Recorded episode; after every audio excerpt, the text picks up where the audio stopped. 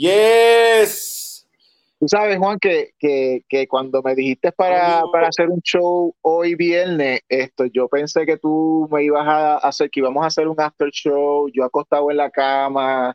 Los after shows son audio, o sea, yo los hago en calzoncillo, tú sabes. Pero me dijiste, pero me dijiste que nos vamos live, así que me tuve que poner pantalones. Esto es un, un especial que vamos a hacer Juan y yo solamente sobre cómics. El Comic Master Regresa Manga Criolla. Regresa Manga Criolla. Con más cómics locales.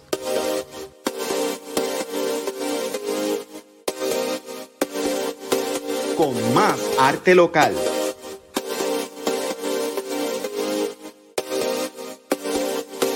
Competencia de dibujo competencia de cosplay con un premio al mejor cosplay de cómic local. Este 13 de noviembre en Engine 4 en Bayamón. Entrada gratis. No te lo pierdas. Suscríbete hoy para obtener lo más reciente de nuestro contenido en Comic Masters.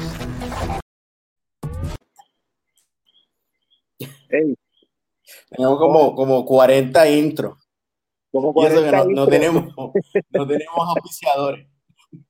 Esto, bueno, con nosotros, con nosotros nada más da y basta. Esto, hoy vamos a hacer un, hoy vamos a hacer un, un, un, un, un Comic Master solamente hablar de cómics, porque nosotros llevamos muchas semanas, esto, bueno, llevamos un par de semanas acumuladas y han pasado tantas cosas en los cómics, especialmente en el mundo de cómics independientes, eh, el, que, el que haya escuchado el, el Comic Masters eh, After Show último que hicimos, eh, tuvimos que separar el episodio en, en, dos, y esta sería como quien dice la segunda parte, porque estuvimos hablando solamente de programas, de películas, y pues que se nos quedaron los cómics, y esto es Comic Master, hermano. So, esto, yo quiero darle una, un, una, un cariño especial a los cómics específicamente a los cómics indie para que la gente sepa lo que está ocurriendo en los cómics en estos tiempos. Y pues eh, yo pensaba, Juan, eh, que dividiéramos lo, lo esto en, en, en, Marvel, DC y, e Independiente, pero tú sabes que yo creo que mejor vámonos al garete, vámonos al primer cómic que venga y si vamos para DC, después vamos para Marvel, después vamos para Indie, después vamos para atrás. El punto es cómics. Pues, y pues así pues, vamos, vamos, a empezar, vamos a empezar con Hellfire Gala. Para salir de eso, eso es lo más grande. eso es lo más grande. Eh, la semana, ok, la semana pasada este, hubo, hubo tres cómics. Esto que fue Wolverine, eh, Way of X y Sword. ¿Verdad? Esos fueron los de la semana pasada. Y los de esta semana fueron Cable y X Factor. ¿Ok? Esto, so, vamos a empezar entonces con, vamos a empezar entonces a hablar en general con lo que está ocurriendo en, en, en, en, en, en el Hellfire Gala. No vamos a aludir a un cómic específico porque estos son unos hechos que están pasando, la manera en que están narrando la, la, e, este crossover, esto es por hora. Eh, a esta hora ocurrió tal cosa y anunciaron tal cosa. A esta hora eh, fueron los efectos especiales. A esta hora se sentaron a comer. A esta, pues, por lo tanto, como el efecto es ese mismo evento desde los puntos de vista de distintos cómics, pues lo que vamos a hacer es que vamos a hablar un poco, y esto, y by the way, gente, nos vamos con spoiler, no nos importa, vamos a hablar y, y, vamos a decir las cosas que pasaron, porque Juan y yo queremos hablar de cómics. Esto.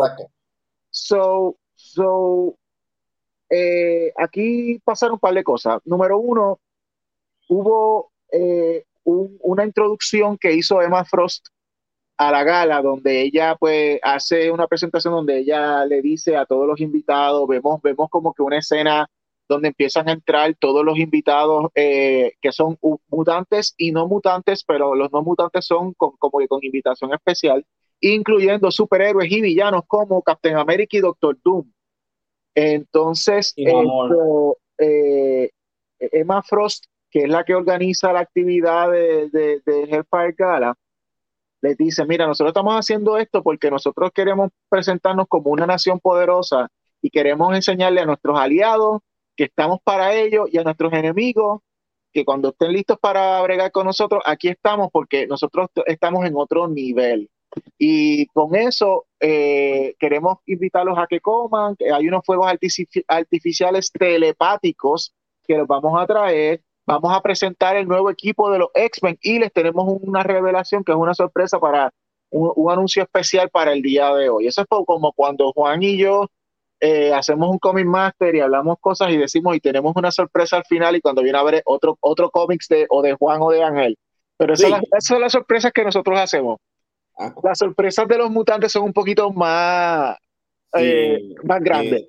vamos, vamos a empezar, Juan, con, con, con, tu impresión del nuevo equipo de los X-Men. Esto, ¿qué te parecen? ¿Qué te parece el roster? ¿Qué te parece el, el Bueno, bueno antes de dar mi insumo a eso, eh, y, como para, yo creo que esa es la mitad, para, para mí el, el Hellfire Gala, la mitad de la historia es, los X-Men. So, antes de hablar de los X-Men, voy a hablar de lo que pasó antes, que son dos o tres impresiones. Eh, lo único interesante para mí del Hellfire Gala, además de literalmente hacer un cómic en el cual es una fiesta, que está súper, eh, la posición en que tienen a Emma Frost, pues e, está muy, muy buena porque ella es ahora la, cara de los mutantes. O sea, Xavier y, y, y, Magneto están en, otra línea. Esa gente, eh, Xavier, y Magneto están perdidos en sus cascos. Ellos Entonces, me interesó un detallito como que pusieron que Beast está un poquito radical. Eso me tripió con, con, con el, el, el threat de él me tripió mucho la interacción de, todos los superhéroes con los mutantes, eh, de el freteo que, están haciendo, y eso está súper, o sea, eh, eso tuvo trip. Eh, yo leí este, la historia de Fantastic Four y los X-Men, cuando ellos se volvieron a encontrar y hubieron unos cuantos encontronazos, estuvo interesante. Doctor Doom, muy bueno. Namor también, el comentario de Namor también. Y entonces ahora los X-Men.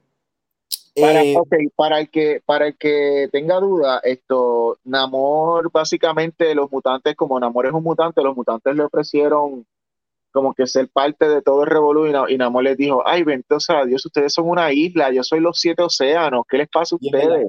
ustedes, no están a, ustedes no están a mi nivel. Eso fue Namor. voy a ser sincero, e, esa conversación está hasta fuera de carácter de parte de Magneto y de parte de, de, de Xavier Quizá Xavier hubiera pensado, sí, vamos a poner a Magneto qué sé yo, pero Magneto es como que no, loco, super villain to super villain, esto, esto todavía el muñequito no está montado para tú llamar a un tipo como este y además, ¿qué le vamos a dar? O sea, no sé, yo creo que fue más un, un callback a cuando Namor era parte de los mutantes, en realidad, porque como que, claro, también simplificó tanto esto que yo hasta me sentí estúpido, porque Coño, ¿verdad? Ellos están celebrando, lo que tienen una isla, es como, como tú decís que eres puertorriqueño, está en una isla, o sea, punto.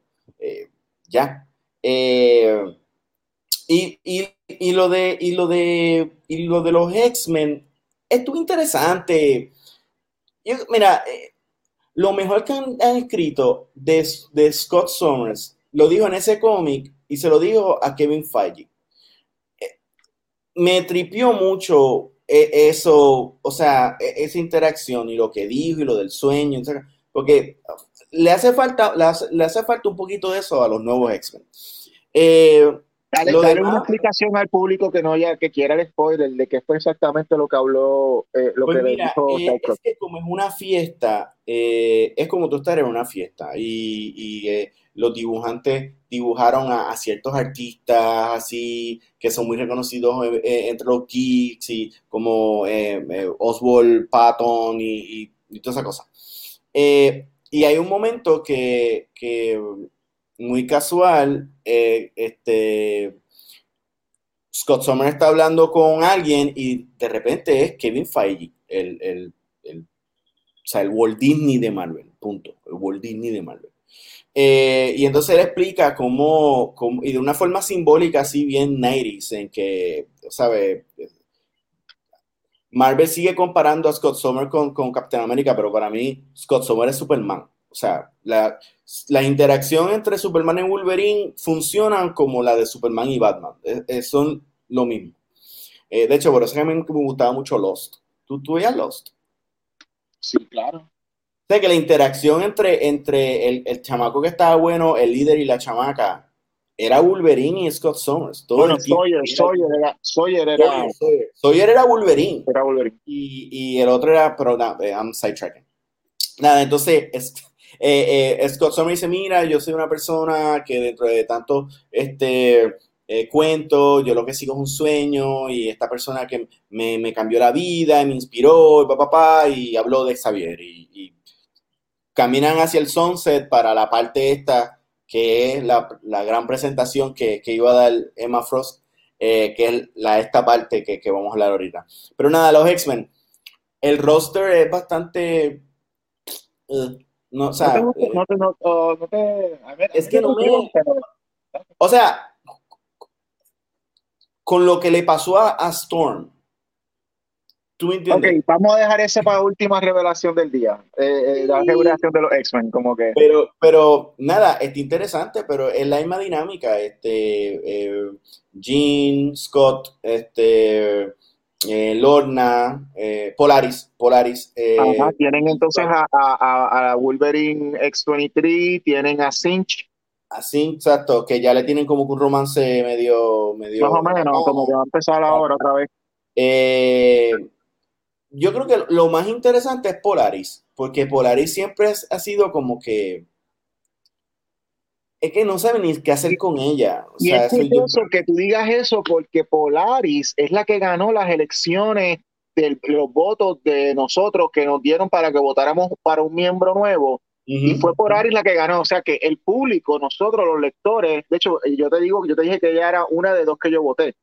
Esto, eh, Polaris, como tú, tú, estás, tú estás ahí exactamente, no, nunca han podido definirla de una manera, es como que o eres novia de Havok o, o, o, o tratas de ser la más esto feminista, pero en verdad pues no, no te queda, es como que nunca han podido definirla y el público la quiere, nosotros la queremos como personaje, nos encanta la idea de que ella es hija de Magneto, con poderes magnéticos, casi, casi rivalizando a su, Pero, a su padre. Hija simbólica. Yo pensé que ella era hija real. Ah, no sabía. Yo pensé wow. que sí, ella y... A tener que leer esos cómics. Ella, esto, los que son ahora simbólicos terminaron siendo Quicksilver y, y, y, y la pobre sí, pero, Wanda, que, pero, que, que ya tenemos algo que decir de Wanda ahorita también. Hay que hablar de ese final. Sí.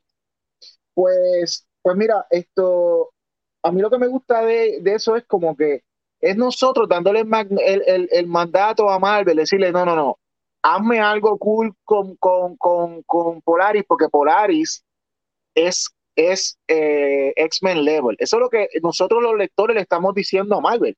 So, eh, ahora que venga la serie, más vale que no la marginen. Yo voy a estar velando eso porque más vale que no la marginen, porque si ella la marginan, entonces Marvel no está haciendo lo que tiene que hacer. Marvel tiene una oportunidad muy especial entre eh, con Polaris y con Sunrise. Sunrise ah, es esto, eh, el, el, japonés. El japonés son el asiático. Sí, eso es un nombre, es otro nombre, no es Sunrise, es Son. ¿No es Sunrise? No, no es Sunrise, es esto, Son, Sunfire, creo que es. Sunfire. Sunfire, ay, se me olvida.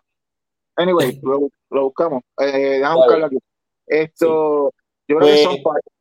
Pues, pues, esos dos, yo creo que lo, lo, lo más interesante que a ese personaje le, le pasó fue que en el, en el, en el, en el mundo de Apocalipsis él, él sí, era como que la versión oscura de, de, Johnny Storm. Confirmado, Sunfire, su nombre es Shiro Yoshida, él es, él es, él es, él es Sunfire, él es el japonés del, del cómic de Giant Size X-Men número uno de 1975 y no han hecho nada con él, nada más que tenerlo enfogonado. Cada vez que sale, sale enfogonado porque no. él, él, es, él es como lo que es en Sesame Street, Oscar the, the Grouch pero japonés y casi no sale en los cómics. Pero ahora yo espero que hagan algo cool. O sea, nunca le han dado un sentido. Es, el tipo, es el asiático. Y claro, nosotros no hemos visto mucho de este tipo de asiático. Nada, que Ahí como que te escuchas, Juan. Hollywood. Ahora te, ahora te escucho. Porque no es el asiático honorable, no, es el samurai, no era el ninja, no era nada de eso. Fue bueno y odia a los X-Men y, pues, se odia el mismo. No sé, vamos a ver lo que pasa con él. Exacto. Esto, so, esos son los personajes más. Yo estoy de acuerdo contigo, Esto, el roster es bastante, bastante clásico con, esa, con esas excepciones que, pueden ser interesantes. Una de las cosas que, que, que como fanático de X-Men, yo no sé si te pasa a ti, es cuando crean personajes y no, le, y no los continúan o no les hacen un desarrollo bueno. Y estos son dos personajes, esto, Polaris y Sunfire, son dos personajes eh, específicamente eh, eh, prominentes en el mundo de los X-Men. Todo el mundo que sabe de X-Men saben de Polaris y saben de Sunfire, pero que no hacen mucho con ellos. Entonces, pues es como que yo prefiero que hagan algo nuevo con estos personajes a que se pongan a crear más personajes nuevos que puedan, que estos puedan utilizar esa, esas labores, que hagan esas funciones, ¿no? So, vamos a ver, esperemos que, que, no, que vaya bien con, con, con, ese equipo. Pero fíjate, antes de irnos a la, a la parte que vamos, eh, ya el último detalle. O sea, a mí me sorprendió mucho cuando Havoc estaba tratando de hablar en el council y qué sé yo, para traer a Madeleine Pryor. En serio. Crazy ass bitch. With a demon complex Juan, el amor es, el amor es, el amor es, el amor es extraño y descontrolado. él no está con Lorna, porque yo no entendí eso. No, ellos se dejaron, ellos se dejaron. Ah, ellos, se, dejaron desde eh, de, Factor de Peter David. Ajá. Esto, al final, al final del ron de X Factor de Peter David, eh, Havok y Lorna vuelven al equipo y, ellos estaban separados, ellos se dejaron. Entonces, ah. esto luego hicieron una versión cortita de X Factor, que era una corporación que le pagó a, que le pagó a, Lorna, a Polaris, para que sea líder de un equipo de X Factor. No duraron ni cinco minutos y después, pasó, y después pasó todo este revolú. Esto, es, que fue, un poquito awkward él pidiendo básicamente que trajeran a su exnovia a la vida eh, frente a su novia o, tú sabes, entonces, yo honestamente, tras que es un clon, es un clon de Jean Grey. La última vez que estaba viva, trajo a... con su hermano. Es como que, pero ven acá, ya es clon de la, de la, de la, de la cuñada, ¿qué pasa? Está weird. Esa parte de los X-Men siempre fue bien weird. Bien weird. Es un. Bueno, pues vamos a lo otro, dale. Eh, vamos, a hablar, vamos a hablar de. Vamos a hablar de la revelación. Magneto. Ok, mira, esto Aquí, aquí bueno, lo, de Magneto, lo vamos a dejar de Magneto un momento para adelante. Vamos a hablarle ahora del anuncio oficial que ellos hicieron, que dijeron, este va a ser el mic drop de, de, los, de los mutantes. Y es, y es que Sword, Sword, eh, y esto también esto, y obviamente un grupo de mutantes, lider, como tú dijiste, liderados por Magneto, fueron a freaking Marte y esto, y lo, ¿cómo es que, eh, ¿cómo es que se llama? Hicieron un terraform para eh, que eso es básicamente que, que, habitaron el, planeta para que sea vivible por, por los mutantes. Y cogieron toda la gente que habían traído del crossover de Tenosaurs de la isla de Araco, cogieron toda esa gente y la mandaron para allá, con todo y Araco, lo mandaron para allá, para ese planeta, que están conectados solamente por, por la semilla esta del, del gate que ellos pueden cruzar al planeta de aquí allá y ellos ahora tienen, como quien dice, una, eh, no una nación, ellos tienen un planeta de ellos, eh, eh, mutante de Araco, allá en, allá en Marte. Sword se comunicó con, con, los líderes intergalácticos y les dijeron, no nos consideren a, no consideren a la Tierra como que son ahora los líderes diplomáticos interplanetarios de este sistema solar el sistema solar ahora los líderes están en Marte y se llama y se llaman los, los, los Aracoans. Y ellos dijeron, ¿quién es la líder? ¿Y quién es el líder? ¿Y quién es el líder a quién vamos a hablarle?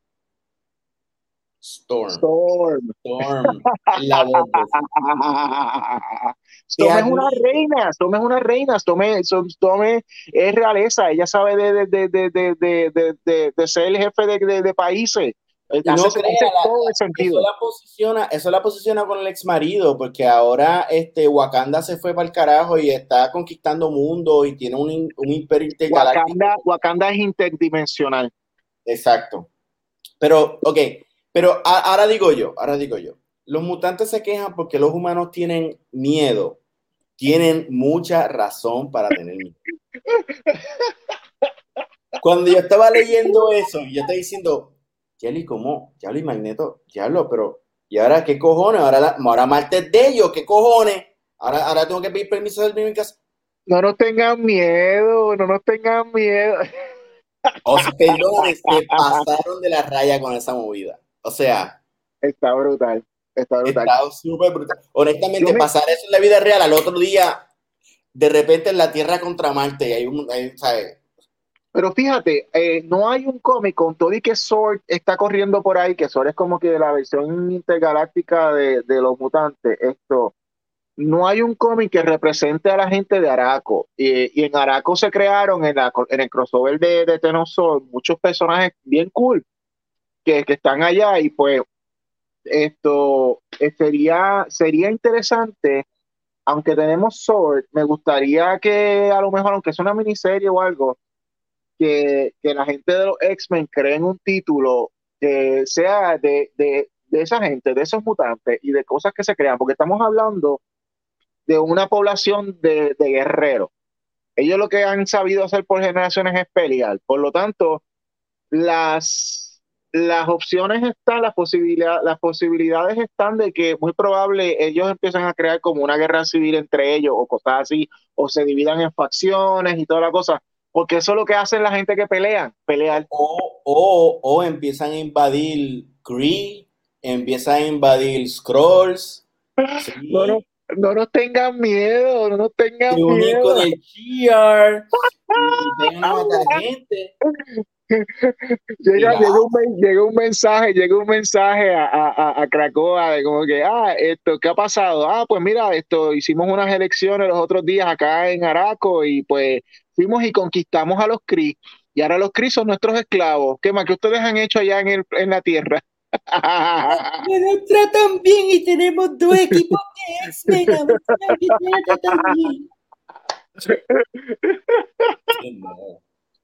Ay, ay, ay. Bueno, vamos ahora con el cliffhanger que han hecho hasta ahora, que es el que va a llevar a la próxima miniserie que van a tirar eh, de, de, de, los mutantes. Esto, mucho de esto se, se manifestó en el, eh, uno, en, el cómic de Sword, pero también se manifestó en el, en el cómic de X Factor. Eh, para el que no lo sepa, X Factor 10 es el último, el último cómic de esa serie, porque ahora los creadores de X Factor van a pasar a hacer una miniserie llamado The Trial of Magneto. ¿Por qué va a haber, por va a haber un juicio para Magneto? Porque en el cómic de Sword llegó, llegó Wanda Maximoff, conocida como Scarlet Witch, para el que le gusta ver las series de, de Disney Plus. Eh, Scarlet Witch, por un tiempo largo, se consideró que era ella y Quicksilver eran hijos de Magneto, pero hubo un tiempo que se reveló de que ellos no eran mutantes, que ellos eran inhumans. Entonces, esto, eso era para un tiempo que Marvel trató eh, eh, de meterlos por ojo y nariz, que no, funcionó. Grasamente de meternos a los Inhumans.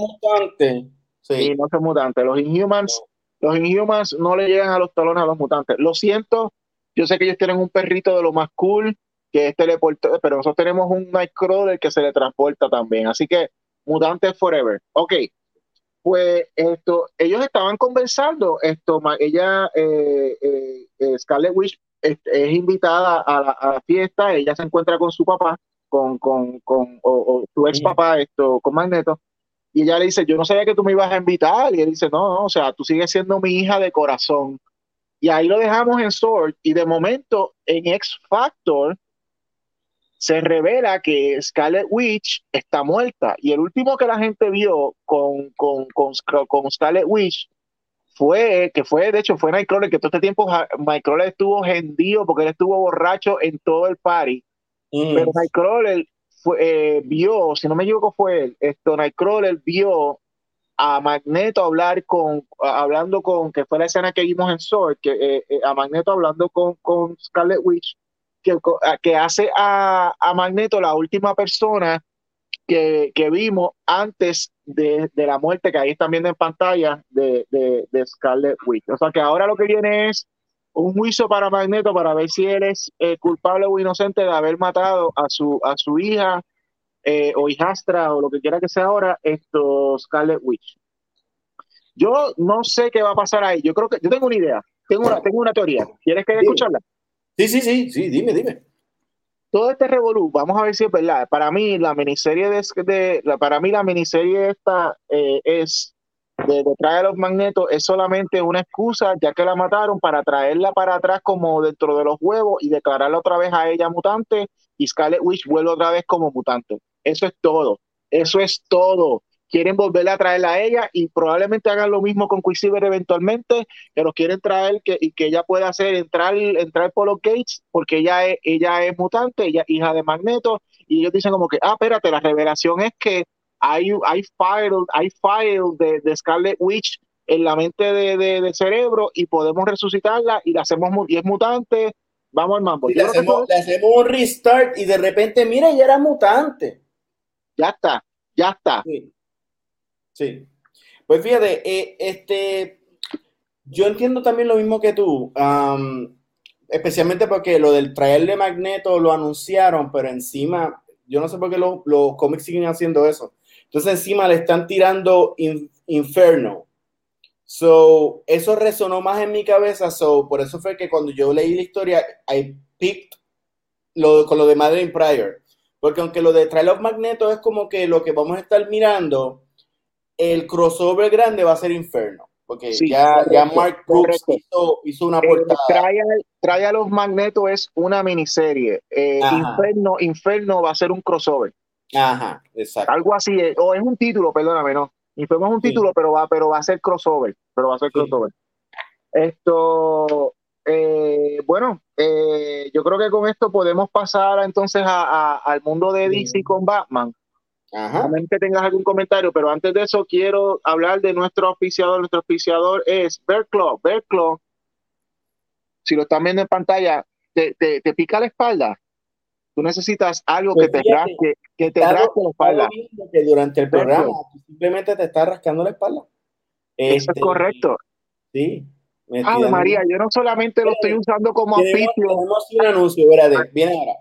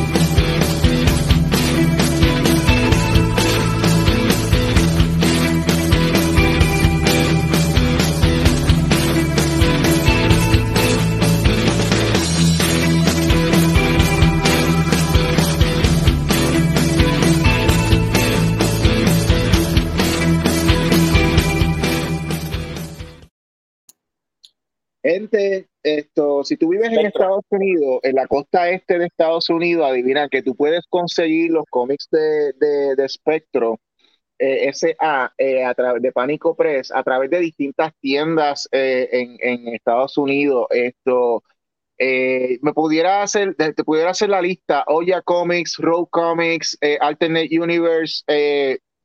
tenemos también Anyone Comics eh, eh, Island Comics, esto, y hay muchas más que vamos a estar entrando, pero para que vean la lista, nosotros próximamente en el website de Pánico Prep vamos a estar poniendo un listado de, todos de todas las tiendas en, en, en, en, la costa este de Estados Unidos donde pueden conseguir el cómic de Spectro si quieren ir a una tienda, eh, si quieren ir a una tienda eh, física, ¿no? Si quieren hacerlo online, solamente van a tener que ir es más, denme un break cuando acabe este programa, porque yo voy a ponerme a programar la página de, de, de Pánico Press. Se supone que, que este lunes, oficialmente este lunes, eh, puedan comprar eh, a través de digital por Comixology y por y, y, eh, en físico lo pueden ordenar con nosotros. lo pueden ordenar todo a través de la página de la sección de shop de, de panicopress.com. Pero yo voy a ponerme a bregar con eso esta noche y ya mañana o hasta hoy, si se quedan hasta tarde, van a poder si quieren, si quieren hacerlo, lo pueden hacer. De hecho, pueden ir ya ahora mismo a, a Comixology y pueden buscar Spectro sea porque eso ya está, ya, ya eso está ahí. Así que esto, estamos entusiasmados de que Spectrum se está moviendo. Y Puerto Rico. Y muy pronto en Puerto Rico. Y muy pronto en Puerto Rico. Muy pronto. Juan, Juan, Juan, no, Juan no para dar detalles pronto de, de, de, la llegada a Puerto Rico de Spectro S.A. Ok. Esto, pues vámonos con el mundo de DC.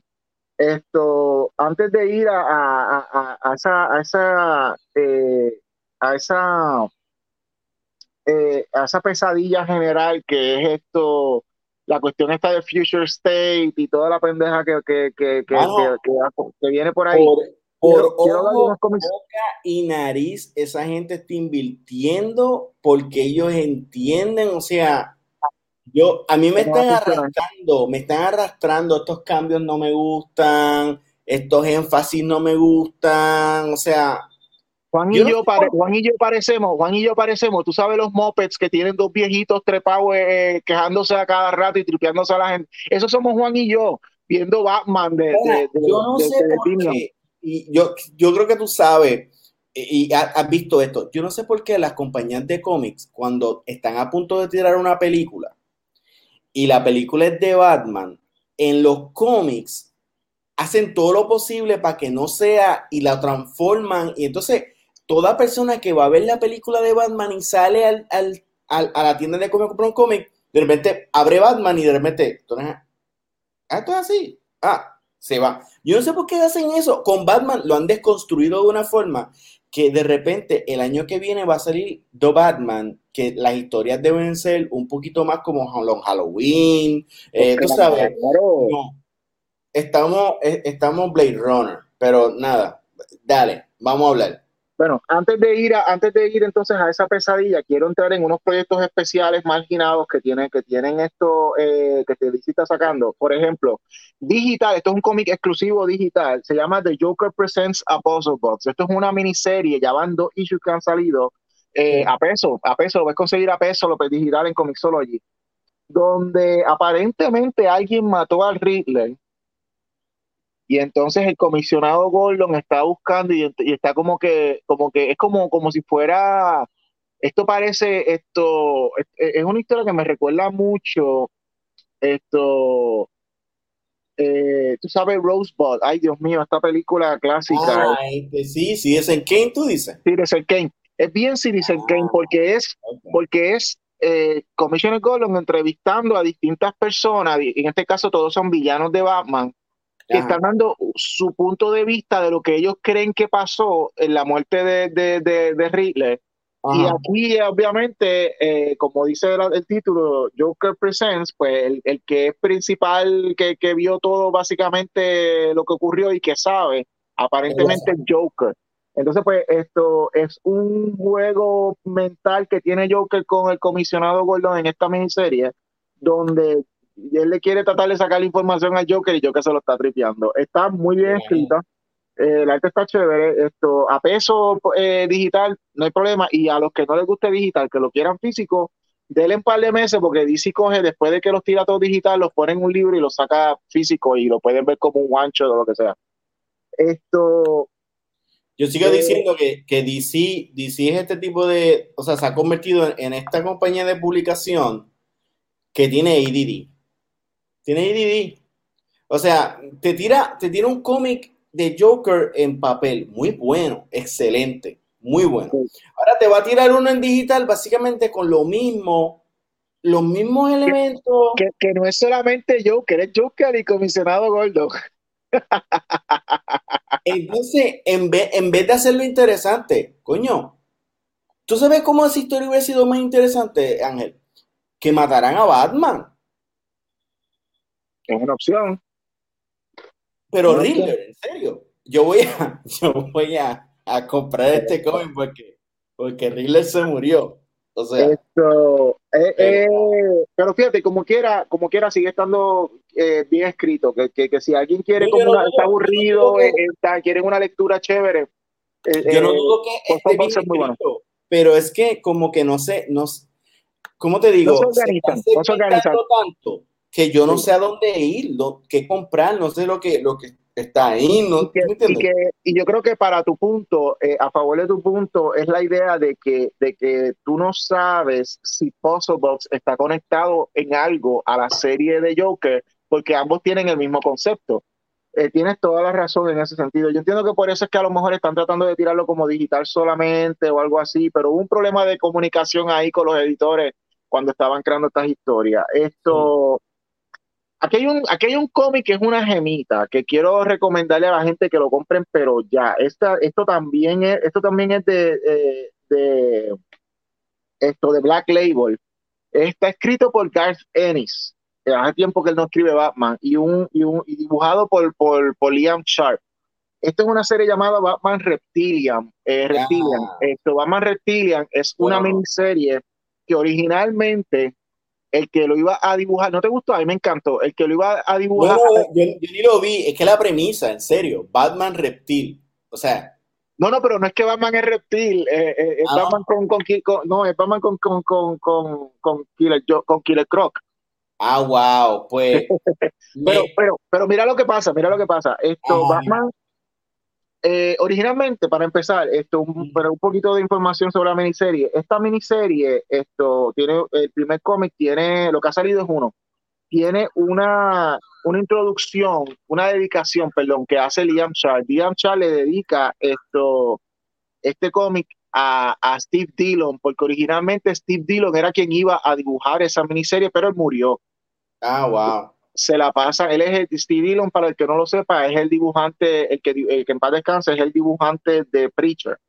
sí, Esto, entonces, pues, Fenix lo había escrito, o sea que Fenix y Steve Dillon son como que pareja, ellos dos ahí, ahí, eh, Sí, eh, dibujando. Y Sí. pues él le había escrito la miniserie a él, pero entonces muere Steve Dillon, entonces lo coge Liam Sharp, entonces Liam Sharp lo hace, hace la serie pintada, pero entonces eh, los diseños de los personajes, el estilo de dibujo y todo, es como, como si tú estuvieras viendo un cómic de, de Simon Beasley, pintado de Simon Beasley, que es como que figuras distorsionadas, pintado. Eso es, ah, ese es el arte que estamos viendo en Reptilian. Eh, la miniserie trata sobre Killer Croc con, con, con Batman y trata sobre unos asesinatos que estaban ocurriendo y Batman está tratando de descifrar esto, obviamente, quién está matando lo que sea, pero estamos viendo una cosa interesante con esta serie que es la caracterización que Garth Ennis le da a Batman. Es Batman de Garth Ennis es un bully de los bullies. Básicamente, vamos a suponer que tú eres un criminal, ¿verdad? ajá, Y Batman te coge, sí, ¿verdad? Tú te vamos a poner que tú simplemente estabas robándote los chavos de una de un grocery. Te metiste a te metiste a, a un grocery, asaltaste al tipo, le sacaste los chavos y te fuiste corriendo y Batman te cogió. Batman te va a coger y te va, y se- y te va, y te va, y te va, se va a parar al lado tuyo. Tú sabes quién yo soy, ¿verdad? Y yo, "Ay, Batman, no me hagas nada, Batman. Arrodíllate. Ok. Ay, yo me arrodillo, yo me arrodillo. Esto, límpiame las botas. Ay, yo te limpio las botas, pero no te tengo que limpiar. sí, Límpiame Edgar las botas. Límpiame las botas con, límpiame las botas con tu saliva. Ay, está bien, ay, ay, por favor, no me mate, no me mate. No, si yo no te voy a matar, yo te voy a dejar vivo, porque es mucho peor dejándote vivo lo que te voy a hacer que lo que te haría, lo- de, lo, de lo que te pasaría si estuvieras muerto. So, yo te voy a dejar vivo y tú vas a recordar siempre que te voy a dejar vivo. Esto, entonces tú ves a Batman que, que los está sobando como si fueran nenitos, Como que, como que pendejitos. Wow. Así, un Fuerte. abuso psicológico de bully. Un abuso psicológico de bully a bully. Como que, como que eh, eh, ese abuso que, tú le, que, que una persona con pistola le tiene a alguien cuando asalta, eso es lo que más le hace a ellos. Eso es lo que más le hace a ellos. Y eso es lo que me llamó mucho la atención de, de esta miniserie de Reptilia. Más allá de la historia, que sigue siendo la misma cuestión básica de quién mató a quién y toda la cuestión, bla, bla, bla. Es, es esa, esa dinámica que va mantiene con, con los villanos en esta serie. la voy a ver. Es, eh, eh, y obviamente, arte de Liam Sharp, by way of Simon Beasley, súper recomendado. Esto, eso, la, eso, eso son en cuanto a miniseries de Batman eh, que están corriendo. Hay una miniserie que, que, que, está corriendo ahora también, que la trazaron porque se supone que hubiera salido el año pasado y es de Brian Bendis, se llama Checkmate. Esto, Checkmate, eh, mucha gente como que no, no, esta serie como que no conectó oh, con ellos. A mí me gusta, eh, pero es algo particular. Yo la voy a recomendar, pero no necesariamente te gusta. Checkmate. Checkmate. Ah, Checkmate, Checkmate. Sí, sí, yo no lo he leído, pero, pero, pero sí. Eh, eh, eh Bendis. Bendis, Bendis y dibujado y dibujado por esto este caballero que siempre ha estado trabajando con, con Bendis, que es Alex Malif. Alex Malif eh, ah, es un artista súper bueno, tremendo. Alex Malif Alex Malif es mi choice para dibujar demonios si, si fuéramos a hacer una miniserie de demonios. Sí, o, o eh, el eh, digo, Cold Detective también. O, o Cold Detective, correcto. Esto, pues Alex Malif, eh, obviamente, pues no hay que decir mucho. El arte de clásico, oscuro, los, los, personajes humanos y toda la cosa la historia está muy buena. Yo entiendo, fíjate, comparando la miniserie de Checkmate con la serie que está corriendo ahora Justice League, y vamos a Justice League en un momento. Esto, Brian Bendis como que escribe mejor cuando, cuando tiene a Malif apoyándolo. Es como que las caracterizaciones son más oscuras, eh, las situaciones son más, más adultas, está como que más pensado, más cerebral. Y pues esto, a mí lo que me gusta aquí es la intriga esto de, eh, de la formación de, de, lo que es, lo que va a ser ahora la nueva institución de Checkmate. Para el que no había leído eh, la primera miniserie relacionada con esto, eh, de esto que había hecho Brian Bendis, todos los equipos y todas las instituciones de espía en el mundo se fueron a ajuste. Argus, Checkmate, esto, bueno, you name it, todas esas que han habido se fueron y, y, ahora está viendo, ahora, ahora hay una serie de espías tipo, un, equipo de espías tipo Spiral, eh, digo, se llama Spiral, que es tipo Cobra, que el líder de ese grupo, eh, que eh, es esto, el que el, el Manhunter original, Mark Sloan, el, el Manhunter original, esa fue la, eso, este, esto es un spoiler, pero en realidad es un spoiler de la miniserie anterior. Ese era Leviathan. El Leviathan, correcto, de la, de la revelación de Leviathan. Y Leviathan. Ahora, ahora, esto, Checkmate, entonces es, es como quien dice el G.I. Joe, el grupo que se forma, pero estamos hablando en cuestión de espionaje, que se forma en contraste a, a, a Spiral.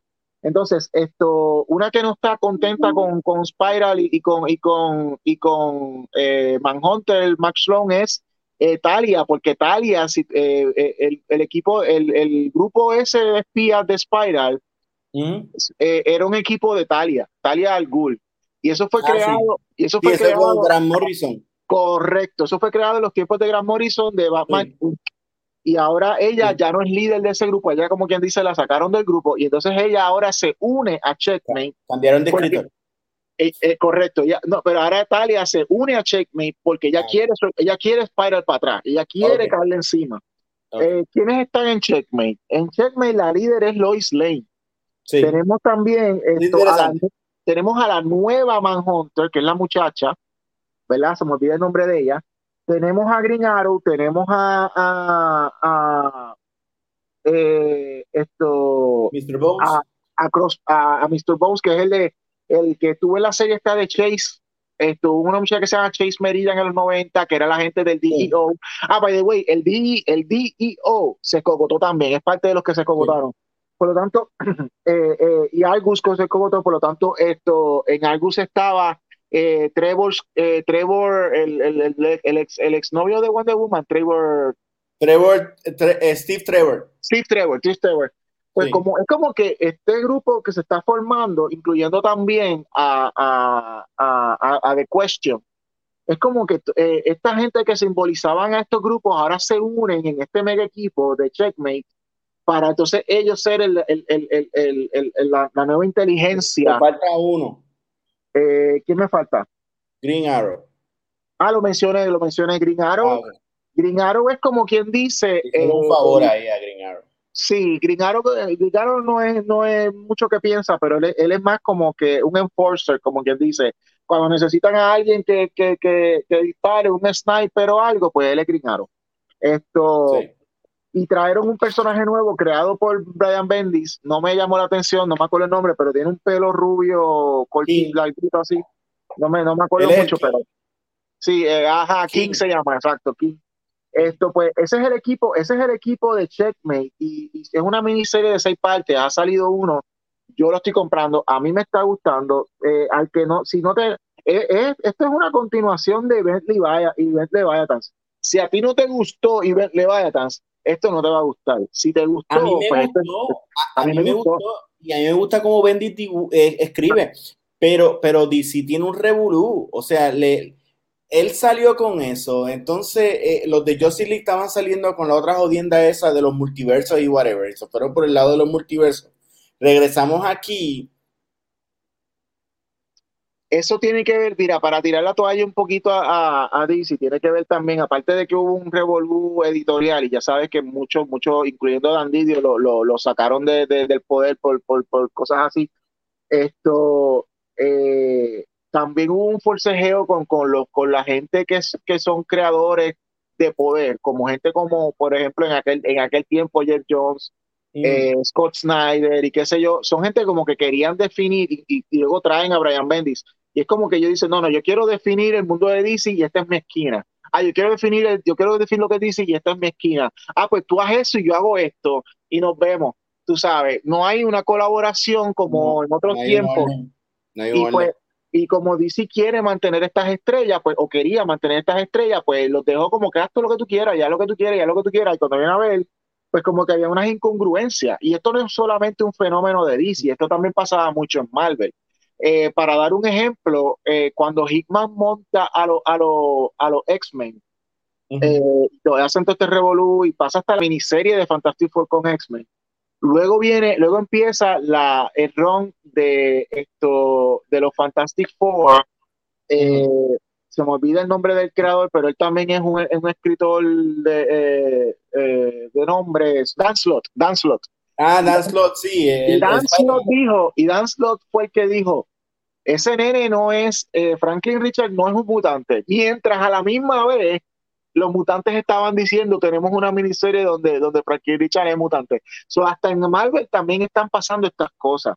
Sí, sí. Pero esto es, es, cosas que ocurren. Esto ir, para ir rápidamente en el, en el mundo de Batman, tenemos que llegó eh, Robin, esto que continúa la pelea de Robin con, eh, eh, es como un Mortal Kombat en una isla donde básicamente la isla completa es como un Lazarus Pit y pues se pueden esto resucitar la gente que muere y pues eh, por eso que están, están en un torneo a, matarse. Esto, los personajes están cool, están chéveres. Esto, Demian eh, se cree que es la gran chavienda y se está dando cuenta de que hay otros personajes, incluyendo Connor Hawk, que, que pues están esto, que le pueden dar la, la, pelea. De hecho, eh, para mí, de ese cómic, lo más interesante fue la conversación que tuvo Connor con, con Damián eh, fue muy bien escrita. Se sentía que eran dos personas eh, criadas por dos locos y tienen que bregar. O sea, me encantó. Yo creo que eso, ese panel completo fue excelente. Además del review al final, eh, sí. Yes. Tenemos Harley Quinn, esto, Harley Quinn, esto todavía está en una lucha contra Hugo Strange. Hugo Strange es parte de, esta gente que, con, que, que, contrataron del Future State para que conquistaran gente y pues él es el que está, él se está encargando, Hugo Strange es el que se está encargando de lo que se llama la rehabilitación de los payasos. Todos los personajes que en algún punto dado se maquillaron de payaso fueron fueron estos secuaces de Joker en algún punto o fueron esto parte de la guerra esta del Joker War pues esto Hugo Strange los está raptando se los está llevando a, como un tipo de Arkham de laboratorio y los, está, y los está salvando. Entonces Harley Quinn va a entrar para tratar de rescatarlo. Esto, hay, hay mucho que ver. Entonces tenemos Detective Comics, este, fíjate, eh, seguimos, seguimos con, con Mariko Tomai, esto, ella es muy buena escritora, esto, pero esta vez tenemos eh, en el, eh, y, es una, y es una historia principal de Batman con, con, con Huntress. Sí, eso está bueno, eso está bueno. Pero entonces me gustó que hubo una, un backstory que, me, que estuvo bien bueno de El Pingüino. que, que, es el pingüino como que que, que, que, están narrando como que los pingüinos han sido eh, animales que han estado desde los tiempos de los dinosaurios y mientras los dinosaurios fueron extintos, los pingüinos sobreviven, los pingüinos siguen ahí y eso y es parte de lo que habla de lo que es la caracterización del pingüino y, por qué el pingüino, no importa las eras que veamos de Batman, el pingüino todavía siempre va a buscar la manera de, sobrevivir, aunque lo subestimen. Eh, muy bueno el cómic, recomendado Detective Comics, el arte muy bueno. Esta vez no fue Dan Mora en el arte principal, él está descansando, pero Dan Mora vuelve en el próximo cómic, pero, pero muy, muy bueno. Esto, finalmente quiero decir del mundo de DC, específicamente esto, eh, de Batman, eh, Catwoman Annual número 2 del digo, anual del 2021, porque este es por año. Este, este anual eh, ah, perdóname, no, tengo otro cómic que viene después y está ligado a este. el que, la persona que esté leyendo Catwoman están escuchando de una persona llamada esto Mr. Valley o lo que sea, y este señor es un señor bien católico, viste, con un, con un sombrero, parece como que parece el exorcista porque viene con trench, con sombrero, y tú lo ves caminando, él se flagela y es un asesino que él lo contratan, a él lo contratan una, una mafia rivales esto, para matar a, a Catwoman, que ella se ha apoderado de un área específica, de unos slums específicos en, en la ciudad. Y ese escogió su esquinita, dijo, esta es mi esquinita. Y vino, y vinieron ellos, mandaron a comprar a, a, a, a buscar a este señor. Y este señor, este cómic, este anual, es el origen de quién es él. Y eh, el personaje se llama Father Valley, él es, él es un sacerdote. Father Valley, eh, si el Valley te da eh, la pista, este hombre está conectado con of Saint Dumas y con esto, está conectado también con Azrael. Father Valley básicamente fue entrenado, fue una persona que era entrenada cuando joven para, él tiene toda la, la, la, la perdiguera de, de, pelear y toda la cosa que tiene Israel, porque él fue creado, él fue, fue esto, entrenado para, para ser un Israel, esto, por el papá, el papá de Israel, eh, del, de Jim Paul Valley, que nosotros conocemos. Eh, él, eh, el papá de Jim Paul Valley había hecho un pacto con los, había hecho un pacto con la gente de la orden de San, de San Duma y les dijo, yo les voy a entrenar a toda la gente que ustedes quieran. Yo les voy a matar a toda la gente que ustedes me digan que maten. Pero a mi hijo Jim Paul Valley me lo dejan quieto. Y entonces él le dice, él le dice eso a, a, a, este muchacho que es adoptado, esto tiene otro nombre, entonces pues eh, él le dice, yo estoy haciendo este sacrificio por mi hijo, entonces el chamaco que es adoptado dice, pero y yo, y él dice, no, no, tú vas a ser, tú vas a ser Israel y, tú sí vas a ser asesino. Pero entonces eh, algo ocurre que, que esto se, eh, se, revela un espía dentro de, de, la, de la orden de, de, Sanduma y le dan la orden al papá de Israel de matar a todos los miembros de a todos los miembros menores de la orden de Sanduma en todos los castillos, en todas las partes del mundo, porque están haciendo limpieza eh, esa es la manera de ellos de bregar con, con, un posible traidor, matarlos a todos para que el traidor quede, quede metido ahí. Y entre ellos estaba esta persona, este muchacho, y él dice, tú me vas a matar a mí, y él dice, sí, te tengo que matar. Y el chamaco cae, sobrevive, está en un desierto, bla, bla, bla, y, y él se da cuenta de que él está aquí. Él dice, I walk through the valley of shadows, como, como el salmo, ¿verdad? y él se da cuenta, no, no es que yo soy la persona que, que, camina, yo, I am the shadows, yo soy, yo soy lo oscuro, yo soy lo que da miedo para que le tengan miedo a Dios. Y ahí es que entonces él se reinventa como, eh, y entonces esto tiene un nuevo encuentro con, con el papá de, de Jim Paul Valley, y Jim Paul Valley le dice, mira, te voy a dar una nueva identidad. Tu nombre es tal y tu apellido, y te voy a dar mi apellido, Vali, y ahora ahora Father Vali. Esto, porque yo no te puedo matar. Y el chamaco le dice, bueno, pues si yo te vuelvo a coger, te mato. Pero obviamente, como todos sabemos la historia, el papá de Jim Paul Valley murió, y cuando el papá de Jim Paul Valley murió, él le entrega a su hijo Jim Paul una información, y ahí es que viene Nomos, que es parte de los enanitos de estos de, de, de, de esto, la orden de Sendumas, y, y deciden eh, no, eh, como se murió ya el papá de Jim Paul Valley, pues dicen, ahora vamos a enterrar a Jim Paul Valley y, el resto, como todo el mundo sabe, es historia. ahora ya sabemos que Kabuman está ahora básicamente a punto de pelear con un tipo que está a nivel de, de Israel. ¿Ok? Sí, hay un, es un vehículo para traer a Israel de nuevo. Y hablando de traer a Israel de nuevo, Legends of the Dark Knight, esto, que es el último cómic que quiero hablar de, que quiero hablar de esto, que quiero hablar de esto de, de, Batman. Esto, Legends of the Dark Knight número 13 y 14 es una historia de dos partes, pero cuando hagan el reprint va a ser un solo cómic one shot. Esto, Legends of the Dark Knight en, este, en esta historia eh, es, eh, eh, es básicamente una revelación de que en Venecia, debajo de Venecia, debajo de las aguas de Venecia, esto hay literalmente un pozo gigantesco de, de Lazarus Pit. Entonces, esto, eh, eh, todo viene porque la clave para descubrir eso era que había un sacerdote en aquel tiempo en Italia que, la gente hablaba de, que su sangre todavía seguía resucitando y estaba ahí, la tenían en un pote, la iglesia tiene la, el pote de, la sangre de esta, de esta persona. Y asaltaron la, la, iglesia y querían conseguir ese, ese pote, el League of Shadows, y viene de momento a Israel y llega Batman, y Batman recupera el pote, porque Batman estaba persiguiendo a League of Shadows, y Israel estaba persiguiendo el potecito de sangre, y ahí es que Israel le dice, esa sangre es porque este tipo se bañaba en las aguas de Venecia, que son básicamente un Lazarus Pit.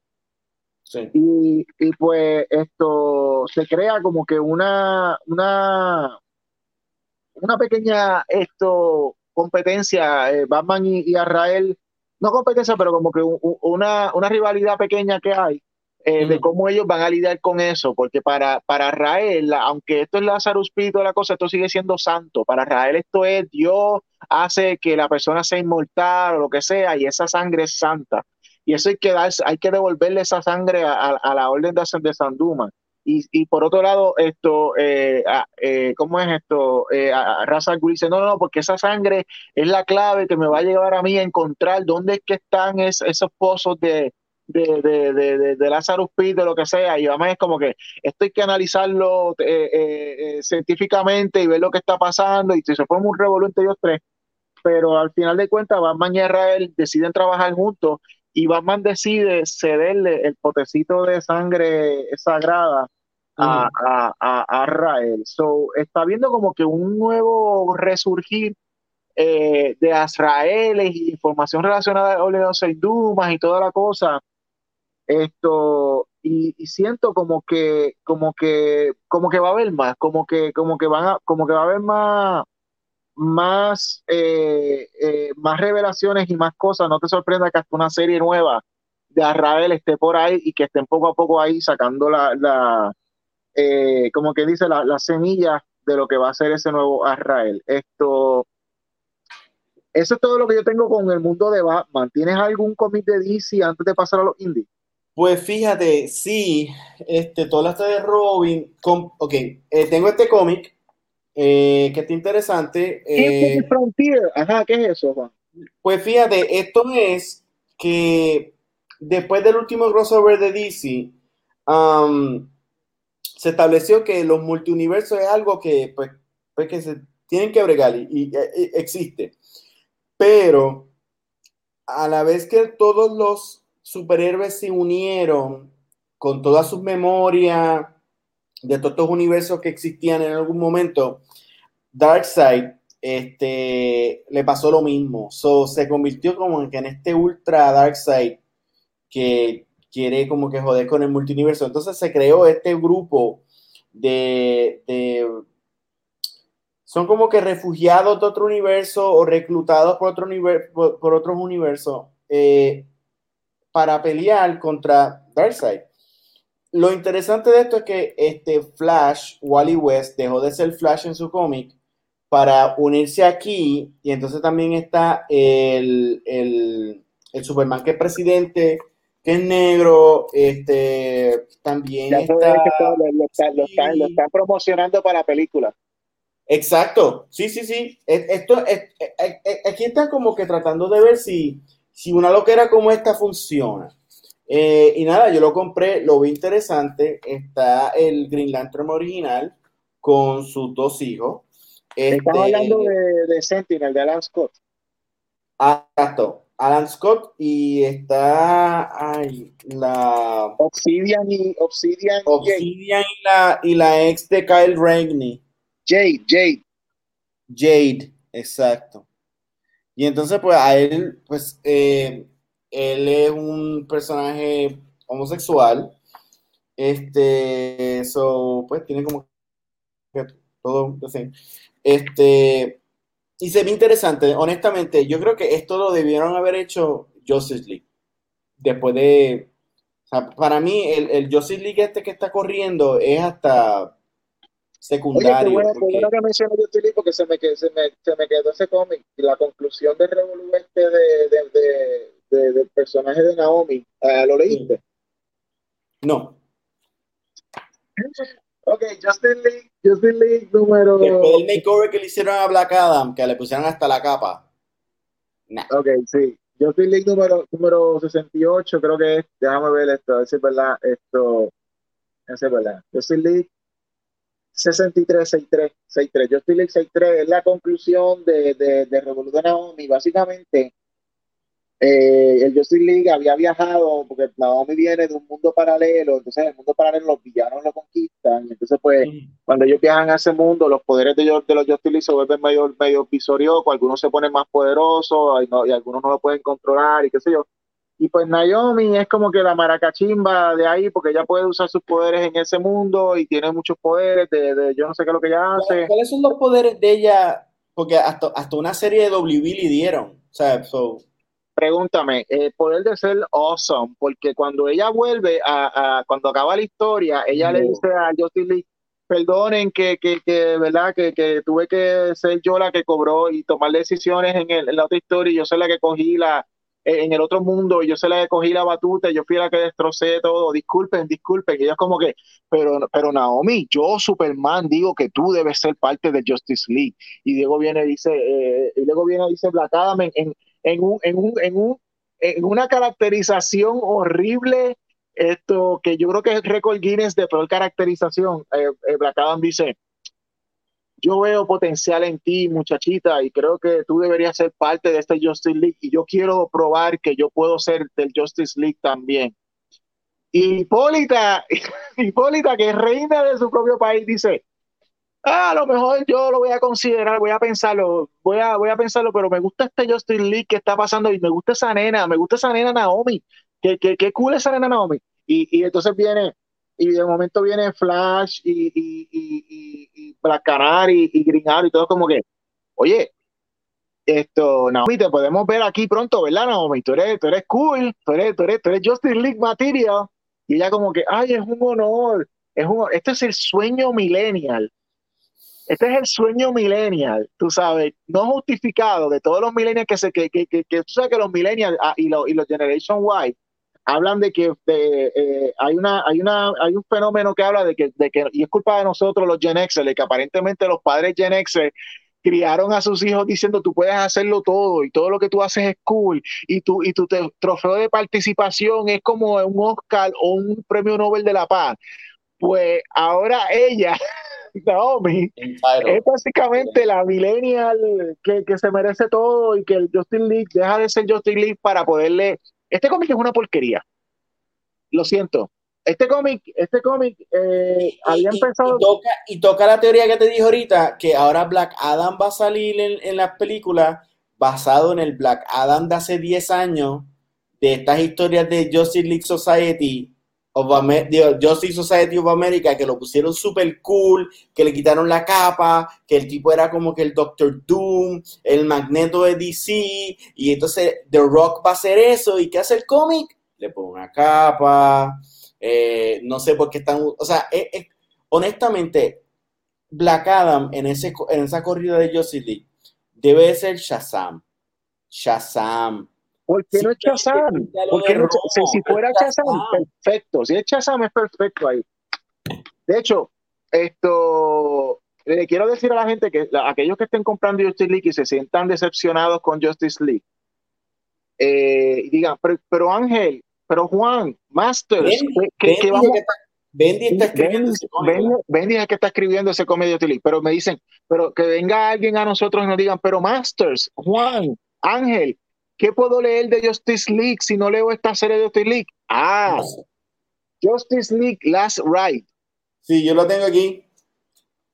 Lean, lean la miniserie Justice League Last Ride, que la escribe, que la escribe esto Chip Saldaski y el arte de, de Miguel Meganonca. Y ese para mí, ese para mí es, el historia que está corriendo de Justice League.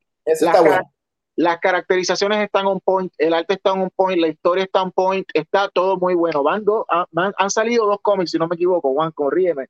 Eh, han, salido, han salido dos cómics, han salido cómics.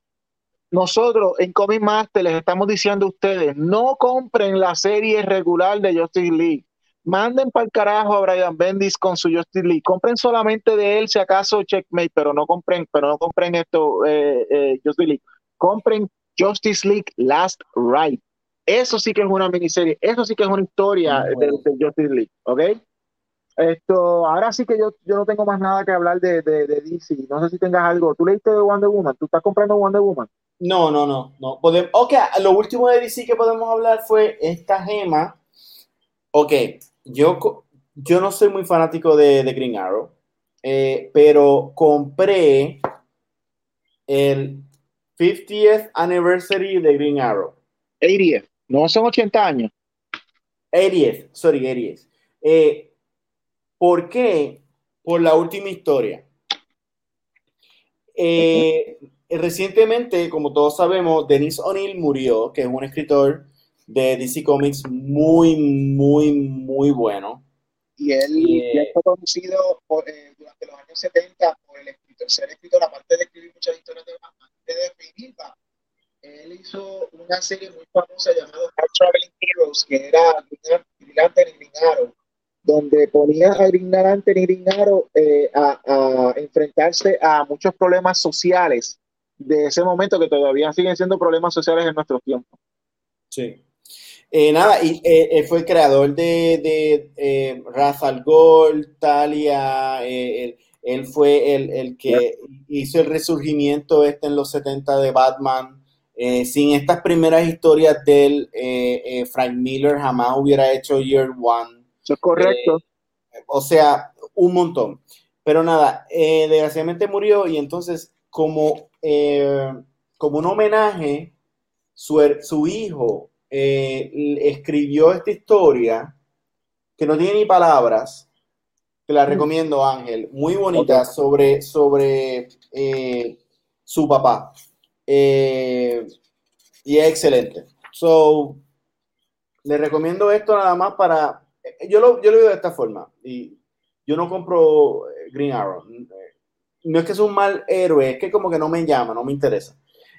pero esta gente se atrevió porque este hostia de escritor murió. Hicieron una muy buena historia, una historia de estas que, honestamente hace muchos, muchos, muchos años no las veo. Eh, es una historia que es simplemente una historia buena para dar. No, no tiene gancho de película, no tiene, o sea, entonces, y déjame comprarlo, porque si por alguna razón compran mucho, pues van a seguir haciendo. Eh, y es, excelente, la dibuja, eh, te digo ahora un momentito. Jorge Fornes. Jorge Fornes. Muy bueno, es bien crime noir. Me acuerda, no sé si este es el mismo persona que está dibujando Rosarch. Muy bueno. Creo, que sí. A ver, tengo que chequear. con esto termino con DC. Eh, quedó uno, se quedó uno. Eh, hablar lo último de Marvel de, de esto de Heroes? Antes de ir a Marvel, se nos quedó uno de DC. Esto, eh, Earth 3, eh, Earth, 1, Earth 1, Batman F1, eh, esto, Batman F1, esto, eh, que lo escribe Jeff Jones y el artista es Gary Frank. Gary Frank, esto, es la, es la conclusión de la trilogía del Batman de Tierra 1, que es el origen de, la versión de, Jeff Jones del origen de, Batman. Al que le gustó los primeros dos tomos de la serie, no vamos a entrar mucho en esto, al que le gustó los primeros dos tomos de esa serie, esta serie lo concluye, todo muy bien, muy bonito. Como historia no fue la gran cosa para mí, yo la vi, la leí, estuvo cool, ok, fue Batman contra, contra la manifestación de Two-Face que se crea, eh, tú dirás, pero en el, en el libro 2 no habían hablado de Two-Face. Sí, pero ocurre algo aquí distinto. Pero, eh, y lo dejan en un cliffhanger que no vamos a decir cuál es, pero esto, eh, aquí para mí, o sea, si tú eres fanático del arte de Gary Frank y lo que te interesa es esa unión de Gary Frank con Jeff Jones, yo recomendaría mejor que vayas al mundo de, de, de, los indies y compres Geiger de Image. Geiger de Image es la serie de ellos dos y, eh, yo creo que es hasta mejor que, que, que, esto de Batman Earth One. Eh, es lo único que puedo decir. Va a tener más corazón, va a tener más corazón esa historia. Correcto. Bueno, vamos con Marvel. ¿Qué nos, qué nos tienes con Marvel? Lo único que tengo de Marvel es, eh, yo me siento que soy la única persona que está leyendo este cómic. es un crossover que debía haber sido un poquito más... Lo, lo, antes los crossovers ¿Cómo se llama? Heroes Reborn. Eso no acabó en, un, en un one shot llamado Heroes Return. Eh, concluyó en eso, en Heroes ah, Return. Ok, ok, está bien. Ok, ¿y, Qué, nos cuenta? Ok, eh, de nuevo, mm, Marvel se le está pegando el ADD, de, DC. Eh, tiene The King of Black y entonces tiran este cómic que no le, no le dan ni, ni, ni, ni real atención. Esto es un super crossover muy interesante. Está escrito por Jason Aaron. Está dibujado por el McGuinness, pero está totalmente rushed. La serie completa se divide en dos, en dos dibujantes para poder hacer lo mensual. Este, tenía un tie-in y muy interesante premisa. La premisa es que de repente está, eh, Supreme, que básicamente es la copia de Justice League en, Marvel, casi literal, la copia de, Justice League en Marvel, son los héroes de Marvel. Así que no existen los Avengers, no existe Iron Man, no existen los Cuatro Fantásticos. Una muy buena premisa, pero pudieron haberlo estirado. Por ejemplo, cosas interesantes. Reed Richards nunca él nunca subió al espacio eh, y nunca le dio el, el, gamma ray, porque el personaje este, eh, no sé cómo se llama, el, vamos a decirle Superman Marvel, este, Hyperion. Hyperion mató a Galactus de un cantazo. O sea, super cabrón. Que, que se cabe el Ultimate nosotros tenemos a Superman. Exacto. Entonces, pues, por ejemplo, eh, Thor nunca se convirtió en Thor porque estuvo bebiendo todo el tiempo. Yo no sé. Entonces, esta, esta mujer que se llama Power Girl o, Power Woman o whatever. Power Princess. Power Princess. Esta persona, pues, ha hecho. Es como que la Wonder Woman de este mundo y todas estas peleas que pudo haber tenido Thor ella la estaba porque ella, es, porque ella es porque ella es el elemento mitológico, ella es la, la mágica, ¿no? Entonces, eh, uno de, los, de, de, las historias más interesantes fue el de el knock-off de Flash, porque de la forma que lo escribieron, el tipo vivía en miles tiempos y estaba bien inteligente y, y, o sea, estaba esta versión de Scarlet Witch que, que, quería matarlo porque él le mató a Quicksilver. Muy interesante, súper interesante.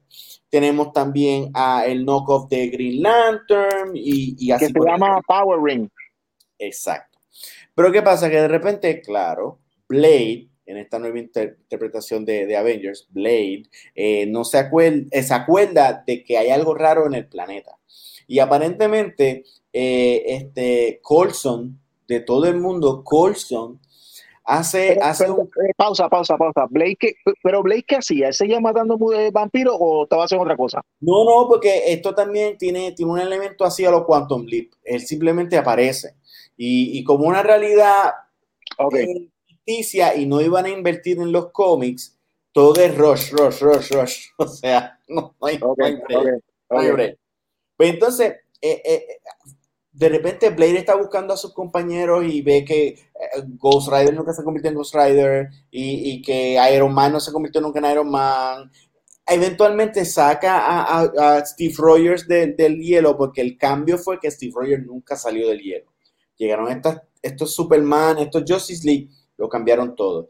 Entonces, hablaban de una premisa en que Bruce Banner era como que un villano, mezclaron a, a Juggernaut con, con, Doctor Doom, nunca existieron los Cuatro Fantásticos, o Doctor Doom era el villano de, de- del Superman knockoff. Eh, muy interesante, inclusive hicieron una historia en que, en que eh, Luke Cage era el comisionado de, de, este, de Nueva York, porque hay un Batman también, y, o sea, mu- muchos elementos interesantes, nada. Eh, al final, eh, Blade los despierta todo. Entonces, de repente, a Thor lo ponen en el, en sud clásico. aparece Captain America Balbú. Y, y de repente, esto, te digo, Blade, alguien ahí haciendo de Phoenix. eh, Eco, la eco, eco. Echo. La versión de la versión de, de Starman de Starbrand, es la versión de Starman de Marvel. Eh, Thor en el, en el traje clásico, este eh, eh, eh, Black Panther y, y, eh, Captain America pelea con estos Justice League pana y en un cómic los vencen. Los Avengers a esos Justice League, a- a- al Escuadrón No, Supreme. Pero mira, lo más ridículo es que si tú lees, si tú lees el cómic que le dedicaron a- al Flash, el tipo estaba como que, él no nada más era rápido, él podía como que viajar en su curso consciente y entonces subió a donde, a donde, a donde, eh, eh, eh, eh, a donde crearon a Iron Fist y le dieron como un vibe así a lo, a lo, a lo Doctor Strange. Pana, en el cómic que se enfrenta con los Avengers, Black Panther le da un puño. Black, Black Ok. Panther. Black- Nada, al final todo volvió a la normalidad. Entonces fue que Coulson eh, entregó su alma para hacer este deseo con Mephisto. Entonces al final, pues todo volvió a la normalidad. Entonces la, el alma de Mephisto, del alma de Coulson lo coge Mephisto. Y lo único interesante de todo esto es que al final Jason Aaron se copia de Jonathan Hickman, que se copió del creador de eh, ay, Rick and, Eh, Rick and and Morty, porque se inventa ta, ta, ta, tan, el cónsul de Mephistos. Ay, Dios mío. Las realidades. Ay, Dios mío. Tenemos una realidad del celdito de Spider-Man. Tenemos una realidad que Mephisto es mujer. Tenemos una realidad que Mephisto es un superhéroe. Uno que es gordito, uno que es flaco, uno que es calvo y uno que es un perro. Un perro. Ok. Y ese perro viene de, eh, de bueno, bueno, del, del 616, porque habla de- del, del 6115 y los demás. So, esto es lo próximo de, de, de Marvel. Si no es que Venom y todos sus subsiguientes. Nada, una buena historia, una buena premisa, muy bien dibujado. Rush, y de verdad, no sé. Estuvo medio weird cuando, cuando Mephisto lo hace en perro. Eso me acuerda un poquito a, a, a The Omen. Y tenemos aquí a Coulson arrodillándose frente al perro. Mm, Interesante, muy, muy Summer of Sam. Eh, digo, Son of Sam. Pero bueno, eso es lo, lo de Marvel. Lo compré en realidad por Ed McGuinness, que cada vez que él hace algo me encanta. Y usualmente lo ponen a hacer cosas cool, pero ya no.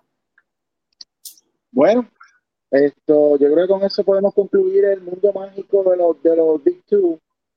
Ahora dale tu independiente. Vámonos con los independientes, gente. Acuérdense a dormir porque les tengo muchos títulos independientes de los que quiero hablar. Esto.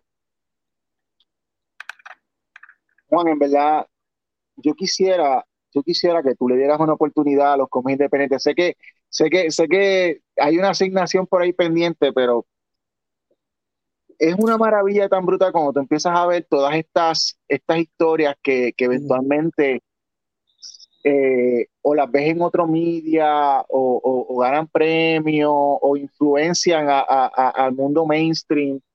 Eh, y, es, y, es porque muchos, pero muchos, si no todos, los creadores que están en el mainstream, que son, eh, que están pegados a las superestrellas, están ahora diciendo, aquí los chavos están en el indie, los chavos están en el creator own.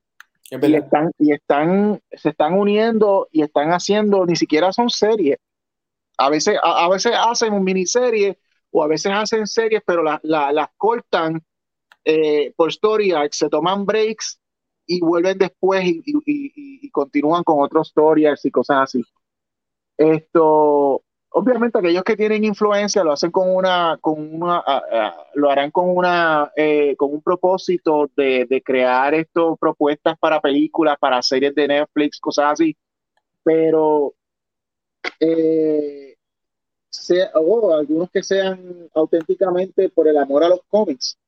Esto, la realidad es que la, el producto que está saliendo, mano, de, esta, de estas series de, eh, de, de, esta, de estas series y miniseries del mundo indie, yo las sigo celebrando, son tremendas y, y, ha causado en mí una cosa bien interesante y es que cuando yo era chamaquito, yo compraba los cómics de DC o de Marvel y, yo, y, yo me, y yo me sentía arrepentido porque, porque de cada de cada seis cómics que yo compraba, digamos, cuatro eran buenos y dos eran porquería o cosas así. Pero tan malos que me, que me, que me, daba, que me daba vergüenza comprarlo.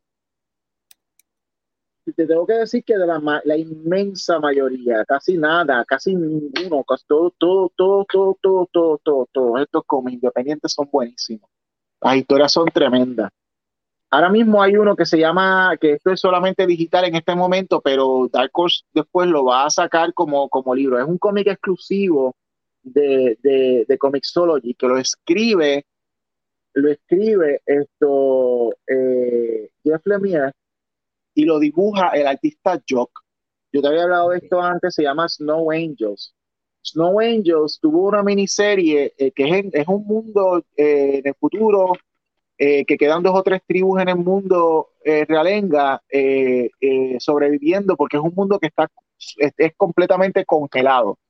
Y ellos sobreviviendo en el frío y toda la cosa. Y entonces pues ellos hicieron una miniserie que ya ya se acabó fueron cuatro fueron cinco partes y ahora están en la segunda miniserie. Ellos le llaman ahora esto season 2 Snow Angels season 2 el número uno eh, está en y solamente. Eh, recuerden, gente, que cuando, si, lo que te gusta son los cómics impresos, pues espera un tiempo más, porque Comixology hizo un trato con Dark Horse y Dark Horse es el que tiene los derechos a, publicación impresa de estas series que estamos, que estamos viendo exclusivas de Comixology. Esto trata de, un, la relación de un padre con sus hijas. Esto, eh, padre es el último de, una generación que tiene unos secretos y unos conocimientos de cómo era el mundo antes de...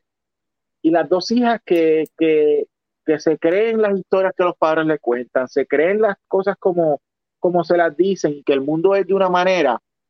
Ah, sí, yo sé cuál es.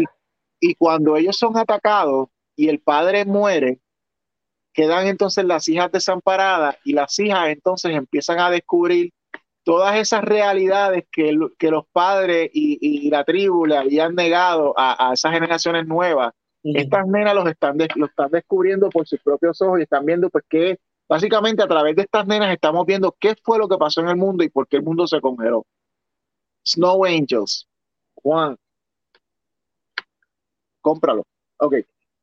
Eh, entonces, eh, este, no, este no es esto no es esto de, esto no es del mundo de, esto es del mundo de Sandman. Lo que pasa es que esto, para mí, yo lo considero indie, que es esto Sandman de, de, de Dreaming, perdón, esto, eh, de Dreaming, The Waking Hours.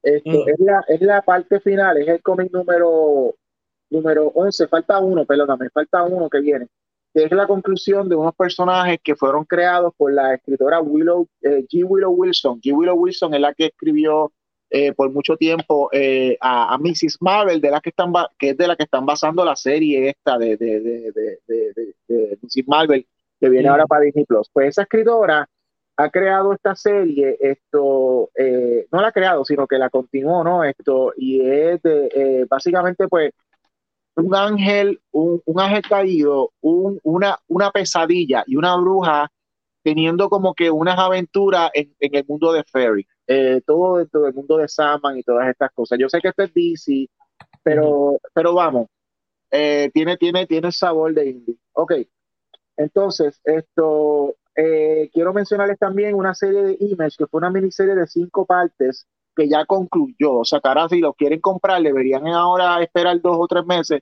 que Image lo va a sacar ahora en trade paperback. Se llama Stray Dogs. Stray Dogs. Básicamente, Stray Dogs trata sobre estos perritos que viven en una casa. Ellos son las mascotas de una persona. Y estos perritos, eh, y lo estamos viendo desde el punto de vista de los perritos, ellos descubren que, su, que, su, que eh, van se meten al sótano y se meten a distintas partes de la casa que los perros se meten, ¿no?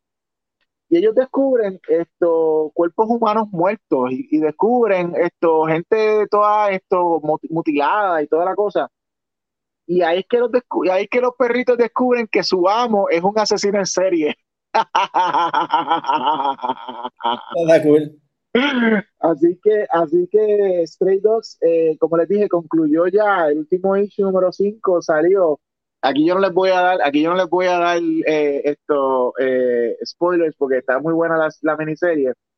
Esto, yo estoy seguro que esto lo van a hacer en una serie pronto, porque es que está bien bueno, en verdad, y pues esto lo, lo totalmente recomendado, Juan, nuevamente. Trade paperback para ti, Stray Dogs te va a tripear. Ok, entonces, eh, tenemos eh, eh, la continuación de una serie que la escribe Jason Aaron. Esto, la escribe Jason Aaron para Image Comics. Esto es Jason Aaron y, lo, Dennis Hallom. Dennis Hallom era el que antes se conocía como Dennis Hopeless. Dennis Hopeless era un escritor que escribió los X-Force por un tiempo en Marvel y toda la cosa, y escribió un par de títulos de Marvel un tiempo y se cambió el apellido. Esto, pero entre ellos dos están escribiendo, eh, y el artista es Steven Green, esto, ellos están escribiendo Sea of Stars. Sea of Stars número 10. Eh, este es uno de los ejemplos que le estaba dando de que, la, de que las series paran por un tiempo después de que hacen un story se toman un break y luego vuelven. Ellos habían, ah, se habían tomado un break luego de creo que el issue 8, issue 9, y ahora están volviendo otra vez con la continuación de la historia y trata de este niño y este padre que, que ellos son viajeros del espacio se separan por una por un accidente que hubo eh, eh, en la nave espacial de ellos y el nene adquiere unos poderes y el papá adquiere poderes también pero de la manera negativa y ahora el papá y el hijo están para matarse el uno al otro aunque ellos se, se aman pero, pero están propensos por los poderes de ellos que ellos tienen a pelear a pelearse entre sí y en el caso del papá, a matar, a tratar de matar al hijo. Es una cosa trágica, pero muy bueno. Esto, hay una serie aquí que, una miniserie, eh, esto, de un publisher que se llama Fanbase Press. Es como un estilo manga. Esto eh, se llama Nuclear Power. Es un mundo, yo te lo había mencionado en, un programa anterior. Esto va por el número 3 ahora, nada más. Esto, escrito por Erika Harrell y el arte de Lynn Yoshi es, es eh, post, eh, post Guerra Fría, donde en este caso hubo bombardeos nucleares. Estados Unidos, las mujeres están pariendo por, la, por, la, por la radiación, están pariendo hijos muertos, hijos deformes. ¿Cómo, se llama la historia? Nuclear Power, poder nuclear, nuclear power. Y entonces hay unos territorios que son prohibidos, tipo esto, tipo Planet of the Apes y cosas así. Y entonces eh, descubrí la, la, doctora, una doctora que trabaja para la milicia de, los, de lo que queda de los Estados Unidos, eh, ella queda embarazada y su, y su criatura, su bebé, también van a ser deformes. Entonces ella no quiere que maten a su bebé porque lo que hacen esta gente es que matan a los hijos deformes. Así que ella eh, decide cruzar al mundo prohibido y se está encontrando que hay unas generaciones que están saliendo que son perfectamente humanos, perfectos, no hay problema, pero entonces están saliendo con hijos. O sea, está una versión de los X-Men aquí medio interesante. Esto, y pues ella está viendo las consecuencias de, eh, de pues, las cosas que el gobierno calla versus, versus, la realidad, ese tipo de cosas. Ascender, Ascender es, eh, la, es una serie también de Jeff Lemire, y el artista es Dustin Gwen. ¿Tú te acuerdas de, Dustin Gwen, Juan? Que él dibujaba cosas para Detective Comics y dibujaba un, un, un, cómic que se llama Little Gotham.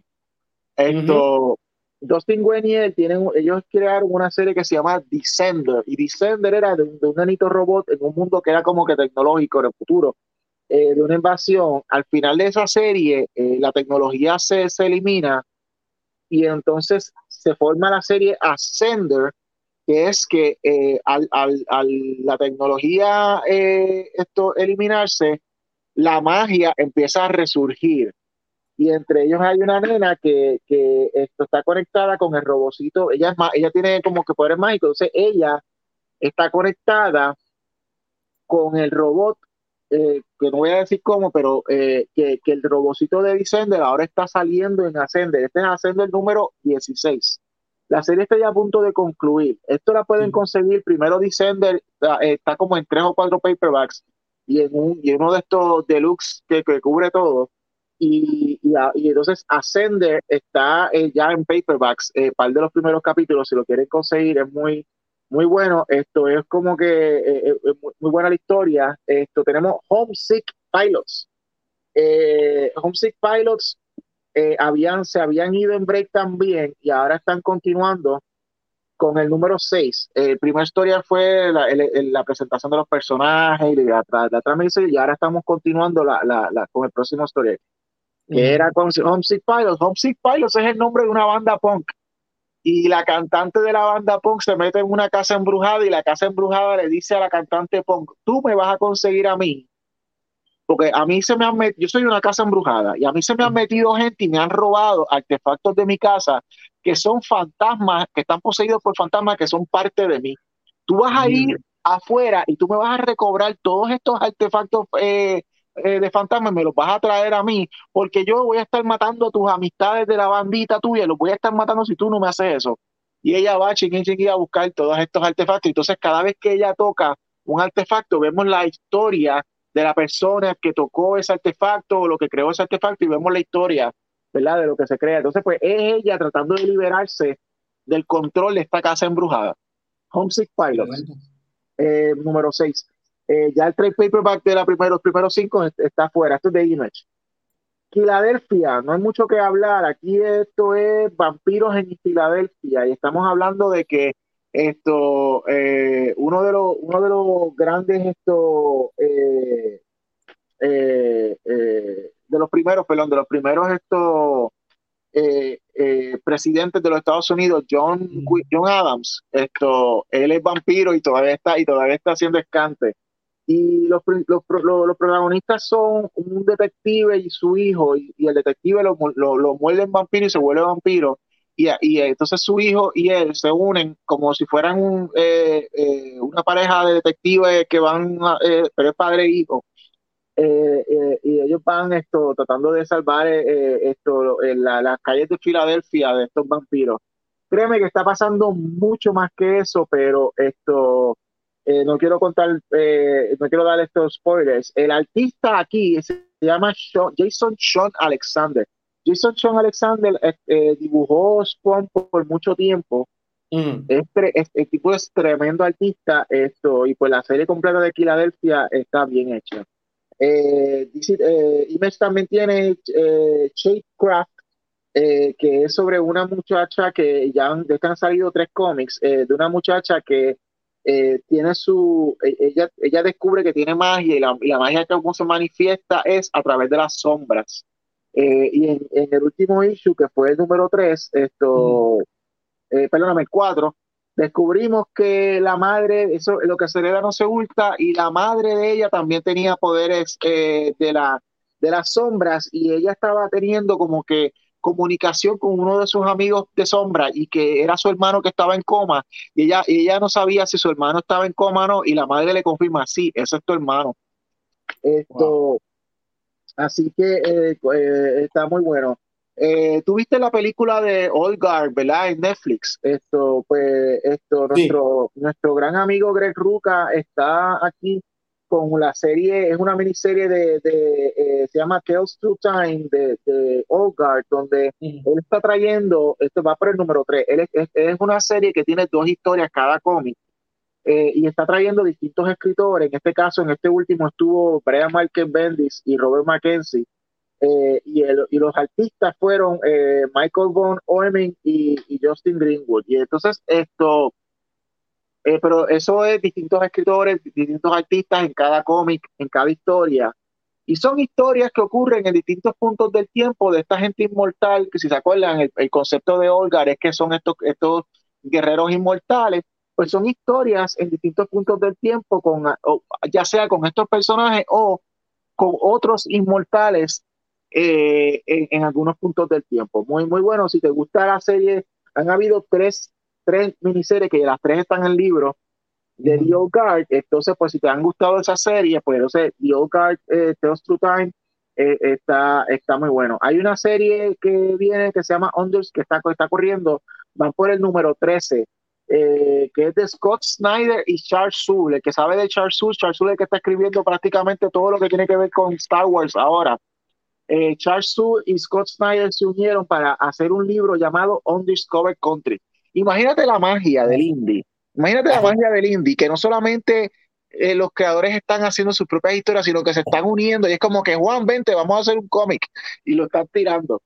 Y pues esto, esta serie básicamente y lo, dibuja Giuseppe, Giuseppe Camuncoli, el, el, italiano Giuseppe Camuncoli, que escribió, que dibujó muchos cómics de Batman a, a principios de los 2000. Esto trata sobre eh, eh, los Estados Unidos post-apocalípticos, esa, ese wall fue creado.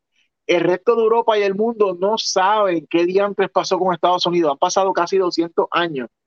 Y entonces esto se crea una, una, eh, una pandemia en Europa, en Europa, en África, eh, en Asia. Entonces, pues, esto, las naciones de Asia, que ahora, ahora están unidas en Pan-Asia, África, Europa, todos se unen y entonces mandan un grupo de, representantes de cada, de cada una de esas continentes a ir a Estados Unidos, a lo que queda de Estados Unidos, esto para, para descubrir primero qué pasó con Estados Unidos y segundo ver si es posible que esa gente ahí puedan encontrar la cura de, de esta pandemia. Y pues, esto, cuando yo Max se queda corto. Eh, hay un hay unos terrenos, eh, o sea, esto es una distorsión, es una distorsión de Land of the Free Home of the Brave, This is my country, This is your land, This is my land, todas esas cositas que, que, caracterizan el patriotismo en Estados Unidos, eh, han dividido han dividido a la gente y las ha trastornado y lo que hay es una versión tipo Max de unos locos que se están matando entre sí en distintos territorios, que, que eh, algunos te lavan el cerebro, algunos eh, esto, crean estos eh, robots tecnológicos basados en ti. O sea, es como que Estados Unidos se ha vuelto esta única melcocha de pesadillas posapocalípticas. Que, que, esta gente sabe, no sabe ni por dónde empezar. Entonces viene una persona que es on call, como un on-call Sam y les dice, yo voy a redefinir lo que es Estados Unidos y es uno de estos territorios. Yo quiero que ustedes vayan a cada uno de estos territorios y cuando vayan a cada uno territorio, yo quiero que ustedes juzguen al grupito este de los, de los que vinieron a otros países. Ustedes van a juzgar cuál de estos territorios es el que tiene el verdadero espíritu americano. Y ese es el que yo voy a apoyar para crearlo y convertirlo en el verdadero Estados Unidos. Y si ustedes no hacen eso, yo los voy a matar. ok. Wow. Nada más está decir que hay una película que está corriendo, esto, que, que, la, que, la, que, están en, que están en preproducción, Scott Snyder y, Charles Soule crearon ya eh, el, el, la, el, el, libreto y pues la película está en preproducción, preproducción y pues si te gustó más Max, específicamente la última, métete cocaína y ponte a leer On Discovery Country. Wow. Esto, esto Juan, eh, yo sé que yo sé que estamos aquí con, con, muchos de estos libros, pero es que eh, eh, a, la gente que nos está viendo, han habido, vamos a ver si llegamos esto antes de, a ver si llegamos a las dos horas, porque ya vamos por 1 y 39, a ver si cerramos aquí en dos horas. Ok. Esto, Dark Horse, Dark Horse tiene una cosa que se llama Black Hammer y eso también es de ah. Jeff Lemire. Es un mundo, es como un mundo de superhéroes de Jeff Lemire, pero donde todo ha salido mal. Y en esta, en esta ocasión hay una miniserie que está subiendo que se llama Black Hammer Reborn, que ella es, eh, en el mundo presente. Eh, el Black Hammer en la serie se ha caracterizado de que han sido generacional. Esto, y hay un personaje que es un tipo que tiene un una mal martillo que le da poder, que se llama Black Hammer y él era el, el, el, héroe original y entonces ella es la, la que en los años 80 eh, cogió el martillo y se convirtió en la Black Hammer, eh, la hija, ¿no? Eh, se convirtió en la Black Hammer de, de, de, esos tiempos y ahora la estamos viendo a ella presente, en el presente. Ya han pasado 30 años de los 80, Juan. Y ahora, y ahora ella es una madre de dos hijos, tiene un esposo, el esposo se la está pegando, ella, ella tiene el Black Hammer eh, en un closet por allá que esto bajo llave porque ella no quiere saber nada de eso, ella es ama de casa. Y empiezan a surgir unas situaciones que la están obligando a ella a como que retomar otra vez el, la, batuta. Eh, la, batuta. de ser Black Hammer. Esto, quedándonos en Dark Horse, eh, Lady Baltimore, del mundo de Baltimore. Baltimore es un mundo sobrenatural creado por Mike Mignola y Christopher Golden no es, eh, para los que se confunden, no es el mundo de, de, Hellboy. El mundo de Hellboy es totalmente separado, pero ambos son mundos sobrenaturales. Y Lady Baltimore está en, eh, esto es durante la Segunda Guerra Mundial y el, esto viene, ella, ella coge el nombre de Lady Baltimore porque había un Baltimore durante la Primera Guerra Mundial y él se dedicaba a, a, matar estos seres eh, sobrenaturales y ahora ella es la que está haciéndolo, que ella sobrevivió y ella ella es una, como una aprendiz de, de, de, de, Lord Baltimore. Entonces, pues Lady Baltimore está ahora en guerra básicamente con una, con, con, con, con una, esto, brujas que se unieron con los nazis. Esto, eh, para el que para el que tenga conocimiento de este mundo de Baltimore, hay un cómic llamado Joe Golem, que es dentro de este mundo, pero es más, más adelante, que es en los años 50, que es un golem detective y él eh, eh, fue creado para crear, para matar esto, para matar brujas. Tenemos de nuestro de nuestro amigo James Tinion cuarto, tanto que lo, tanto que lo echábamos con Batman porque no nos gusta la historia que está haciendo en Batman, pero nos encanta lo que está haciendo en el mundo indie con Something is Killing the Children. estamos ahora en un segundo story arc. Esto, este es el segundo, el 17, el segundo story que empezó, el tercer historia, perdón, empezó en el 16. Estamos por fin en el cómic número 17, al fin estamos viendo el, el, el, origen del personaje principal de la serie. No sabíamos nada en los primeros 16 cómics de esta persona y ahora lo estamos descubriendo. Eh, eh, para, para, dar un resumen básico, esta serie trata de, una, de que en este mundo los monstruos matan y se comen a los niños, solo los niños pueden ver los monstruos, los, los adultos no saben nada de lo que está ocurriendo hasta muy tarde. Y pues ella es parte, esta persona que es personaje principal, es parte de un grupo de, asesinos de monstruos. Ellos son Monster Hunters, que ellos son gente que llegaron a la adultez y lograron mantener la habilidad de ver monstruos. Y pues aquí estamos viendo ahora el origen de ella como niña, cuando a, sus padres los la matan y eh, los matan, y ella tiene que ser la que mata. Ella como niña es la que mata el monstruo. Esto, y ella entonces la reclutan para ser una, una hunter. Esto, eh, hay un cómic, hay un cómic eh, interesante de Imes llamado Vinyl que trata sobre, que empezó esta semana, eh, trata sobre este asesino. Este, este, ok. hay un, hay un, eh, eh, tú, tú, piensas durante todo el cómic que la serie trata de un detective que, que, que, está en comunicación con este Hannibal Lecter, con este asesino, porque quiere comunicación, porque están matando gente y qué sé yo. Pues resulta que a él lo capturan, a este detective lo capturan, y la serie trata sobre el asesino en serie, tiene que ahora ser el que rescata a este detective de estos asesinos, de estos otros asesinos en serie. Y entonces él coge, él tiene un eh, una gorra que es como, él, se pone una máscara, perdón, que es como de osito de peluche. Y entonces él se pasa matando, a, la manera en que él logra es matando, o él está matando, es, una, es como un Dexter porque está matando a los asesinos, pero es porque él quiere rescatar a este detective que es su amigo, porque llevan tantos años en este time y direte que ahora ellos han vuelto amigos, eh, o por lo menos en la mente de este loco. Eh, eh, finalmente, quiero hablarte de dos libros. Ah, no, perdóname. La conclusión de The Autumnal. Yo te había hablado de The Autumnal, que era, eh, este, llegó al número 8. Esta serie es una serie de ocho partes. Ahora va a salir el libro. Creo que te va, te gusta mucho. Una serie de horror.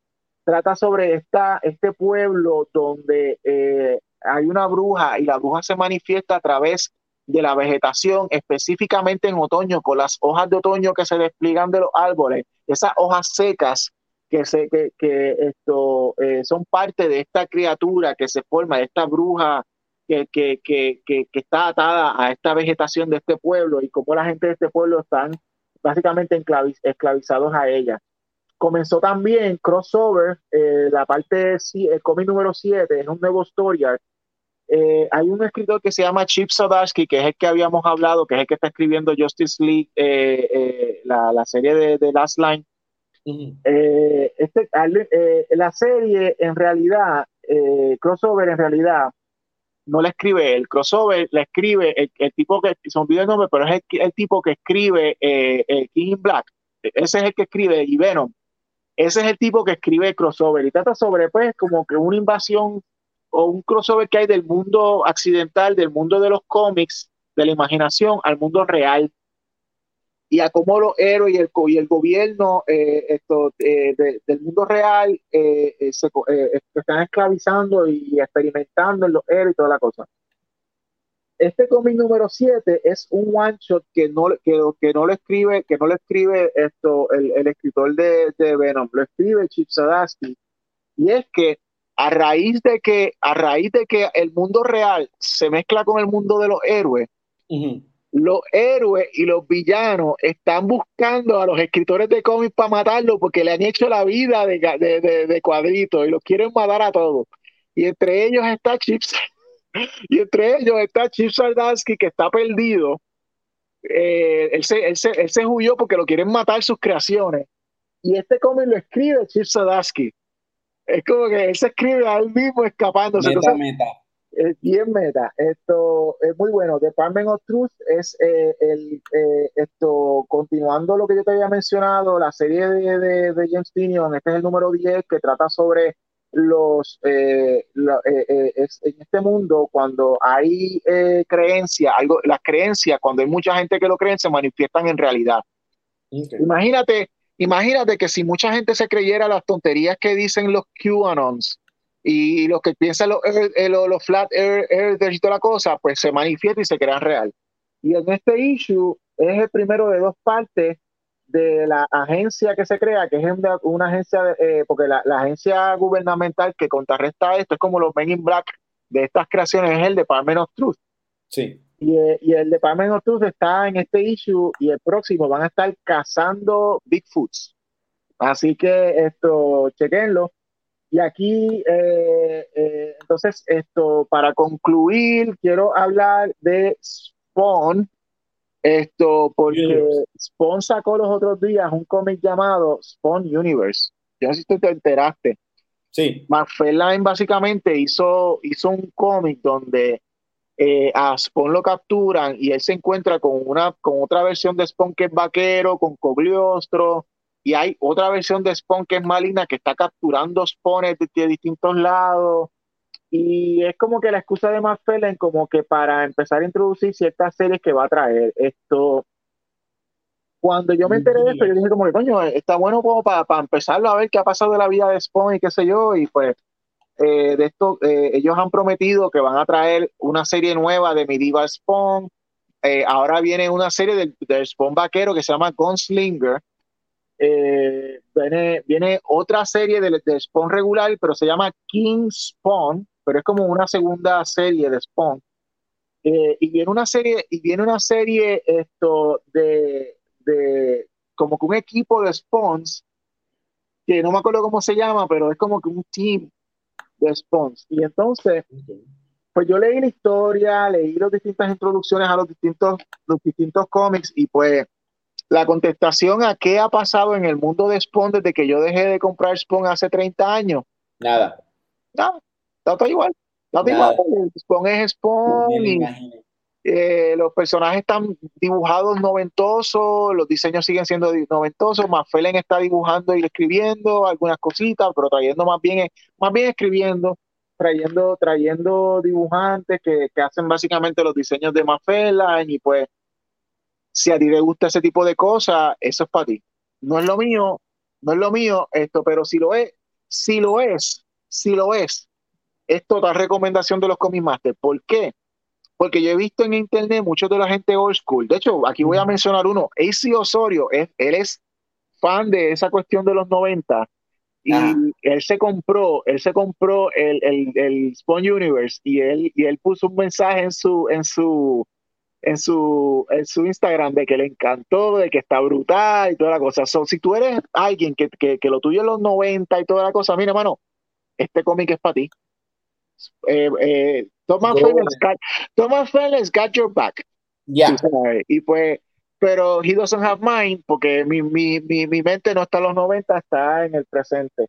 No. Así que, Juan, eh, eh, ah, y obviamente, perdóname, dos últimos cómics. Eh, We Only Find Them When They're, when they're, when they're Dead, que es una serie espacial esto que la escribe que la escribe Al Ewing y la dibuja Simone Dimeo es una serie donde We Only Find Them Where They're básicamente trata sobre, es en el futuro y trata sobre unas naves espaciales que se pasan yendo a distintas galaxias y encuentran cuerpos muertos de dioses que son del tamaño gigantesco de Galactus.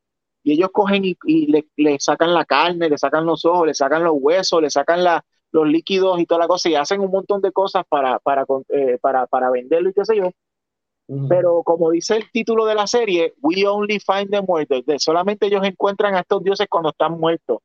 Pero en el cómic, eh, los primeros cómics, pues se da la revelación de que encontran, encontraron a un, a un dios que, que estaba moribundo, pero estaba vivo y lo encontraron. Y pues esto, ahora van por el número 7, que es el segundo de la historia, que este fue otro ejemplo de lo que te dije, de que se toman breaks, ellos llegaron al, al del 1 al 6, se aguantaron. Hay un trade paperback que está afuera, y ahora están empezando el nuevo Story, que es la nueva. Como nosotros, como nosotros.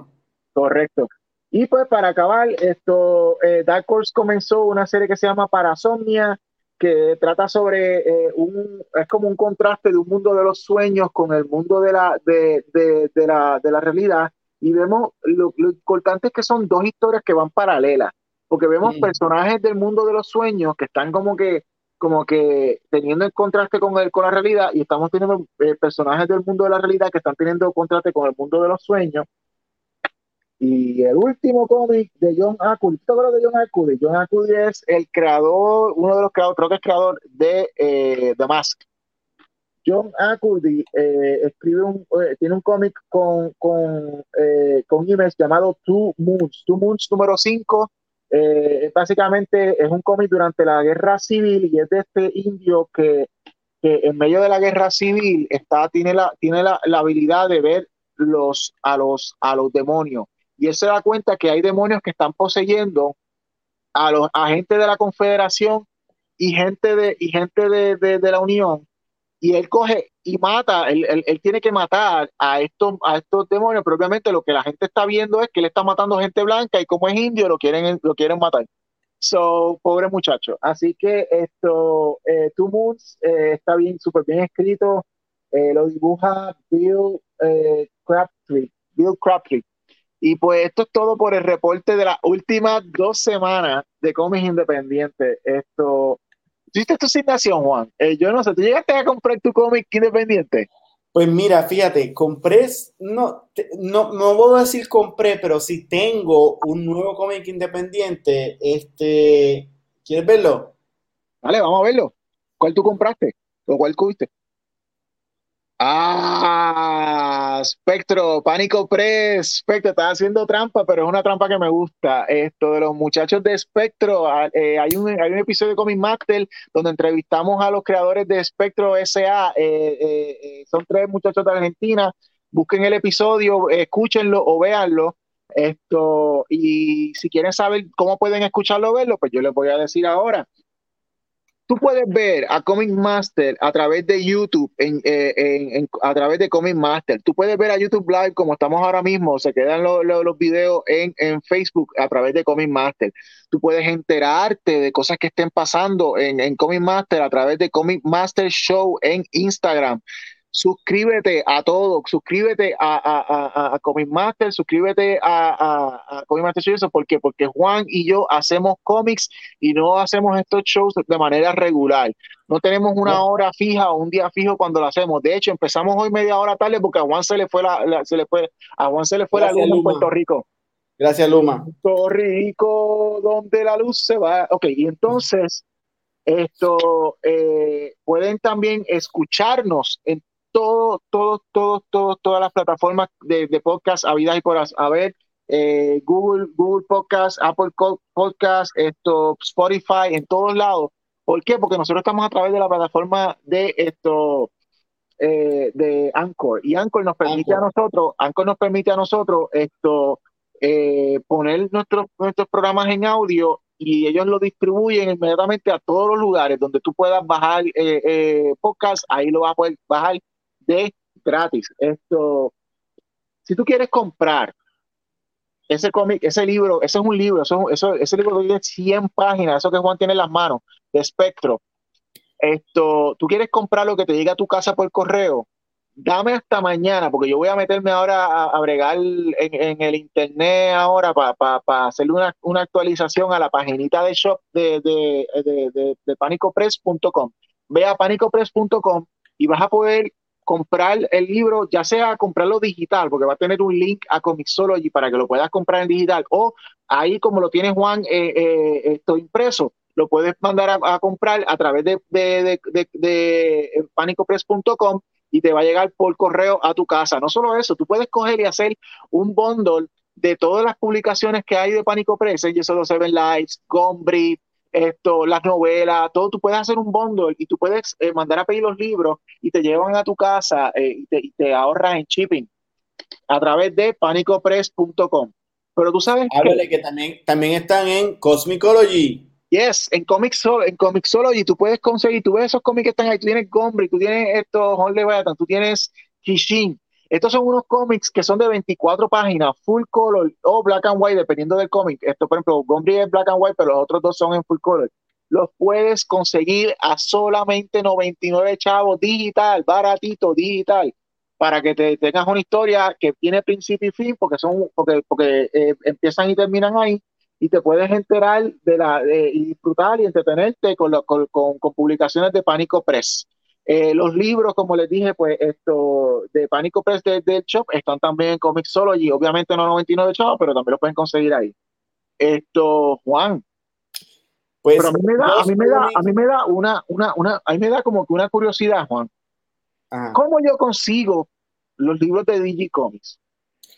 Los libros de Digicomics tú los puedes conseguir en digicomics.net y en, eh, por medio de Facebook eh, nos escribes ahí y te lo podemos enviar por correo. También eh, puedes conseguirlo, tenemos, estamos en Cosmicology también. Este, estamos teniendo una venta especial de 99 centavos, todos los números uno que hemos tirado.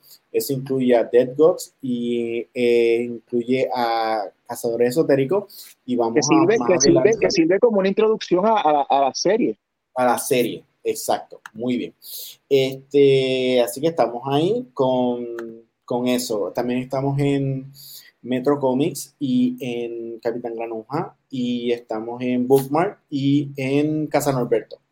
Este, y ya, yo creo que estamos eh, pendientes pendiente de la yo, yo, estoy pensando que próximamente Juan nos va a dar unas noticias de cómo estos libros de espectro van a estar en las tiendas de Puerto Rico también.